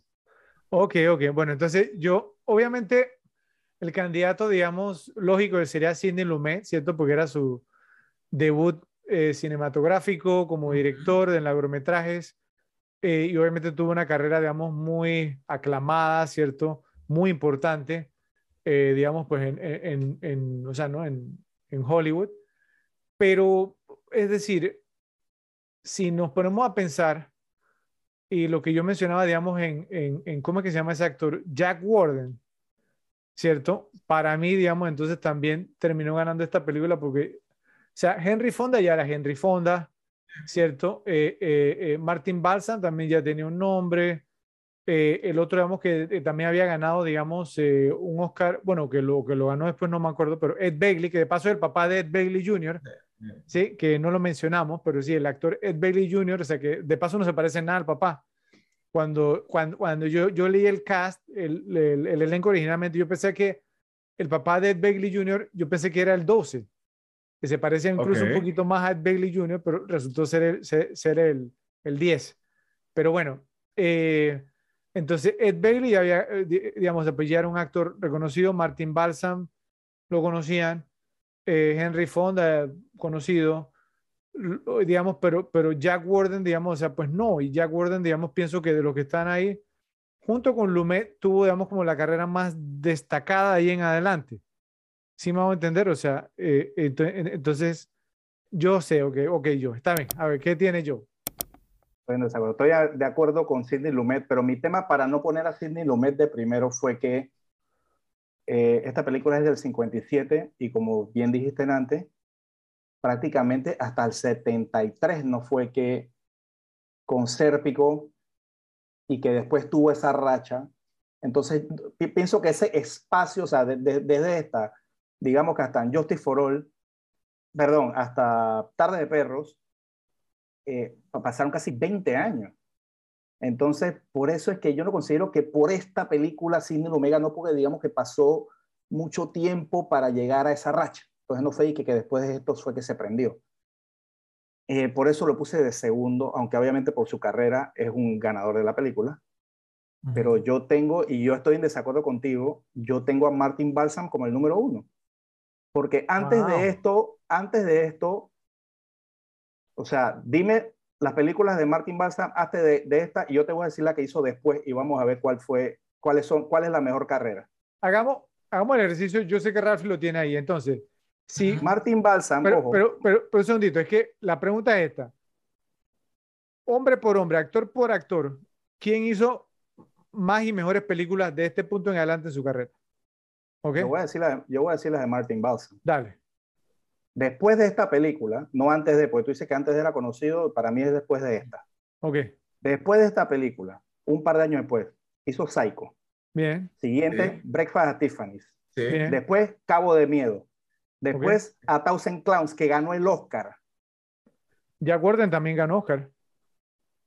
Después hizo Hombre con. Paul Newman. Después hizo Tora, Tora, Tora. O sea, mira la cantidad de peliculazas que hizo después de esta. Bien, bien, sigue. Y quiero que me las pongas en sobrepeso con las películas de, de, de, de Warren. Adelante, Ralphie. Ok, eh, las de Warden. ¿Fredo? Sí, las, las de Warden. Ok, vamos a ver entonces qué tiene Warden después de 12 Angry Men. Se me perdió. Yo pienso que mejor. Yo pienso que no. Ok, después de eso, películas. Tuvo eh, Run Silent Run, Sound and the Fury, eh, The Kind of Woman. Estuvo en Bonanza la serie, mira, no sabía yo. Ya con eso ganó. Aparte, Martín, Martín Barça también tuvo un millón When de It's Over, ajá. Tuvo mucho, mucho en tele. The, The Thin Red Line, Joe. Empezando por, por ahí. Wow, peliculón, de Terrence Malick. Estuvo en The Fugitive, la serie. No, no, no, la original. Ah, ok. ¿Ok? Brian Song. No me has dicho ninguna que sea mejor ni que dos de las que tengo Pero, acá. pero espera, espera, espera, estoy, estoy buscándolo. Shampoo de Warren Beatty, nominada al Oscar. ¿Mejor que Psycho? Todos los hombres del presidente. ¿Ah? Todos los hombres del- del presidente. Buena película. Ah, ahora es una buena pel- película. Ok. Eh, El cielo puede esperar. Normal. Justicia para todos. Buena. Being there. Buena. El veredicto. También. O sea, ya ahí se, se lo pasó. Se lo pasó que a Psycho, Breakfast at Tiffany's, Cabo de Miedo, a Thousand no, me- que no. ganó el Oscar. No, no, no, mentira, Hombre, y mentira. Tora, Tora, Tora. No, no, mentira. Wow. Estoy- eh, ahí sí, estoy, estoy de acuerdo, estoy de acuerdo contigo. Cuando mencio- o sea, ibas bien, yo dije, bueno, que estoy vivo todavía, pero cuando mencionaste Tora, Tora, Tora, yo dije, ya me fui. Bien, bien, yo, o sea, co- co- concedo, concedo la, la- la- la- mi derrota y tu victoria. Eh, en, en un acto digno del jurado número 4. Te convenciste con pruebas. Eh, Ra- Ralphie, a ver, ¿qué, ¿a quién tienes tú? Bueno, yo, yo en un principio estaba entre, entre Lume y Balsam. Después cambié de- según, según lo, lo que había presentado Fredo de Jack Warden. Pero pues no hay discusión realmente con el caso que está, que está dando Joe. Estás como el jurado número 12. Exactamente, pasé por todos. Sí, sí, to- to- totalmente. No, no, y bueno, o sea, te lo dejamos, ¿no? A los repes igual manera, pero yo creo, pues no, que sí que es unánime. Martin Balsam, o sea, después de escuchar, pues, esa filmografía post 12 hombres en pugna, creo que no hay nada que hablar. Repes, entonces, eh, vamos a, a leer sus comentarios. Por favor, nos dicen qué opinan sobre quién ganó la película. ¿Quién hubiera pensado que una historia centrada en las deliberaciones del jurado, que algunas personas generalmente no consideran muy emocionantes en la vida real, podría ser tan fascinante? Simplemente demuestra que puedes convertir cualquier tipo de historia en una excelente si la manejas de manera muy creativa. Eso es lo que han hecho el guionista Reginald Rose y el director Sidney Lumet con 12 hombres en pugna. Nos han dado una obra maestra cinematográfica que te llevará por un viaje emocional y te dejará inspirado al final. No es de extrañar que muchas personas citen esta película como una excelente manera de aprender a resolver conflictos difíciles de manera pacífica. 12 Angry Men es una película tensa e impresionante, un drama impulsado por una conciencia moral y un recordatorio oportuno de nuestra humanidad. Por eso le dedicamos un episodio aquí en Las Repetibles. Muchas gracias, Rafa. Muchas gracias, José. Y a ustedes, Repes, los esperamos en el próximo episodio de Las Repetibles. ¿Por qué? Porque hay películas para ver y disfrutar una y otra vez. Nos vemos en la próxima.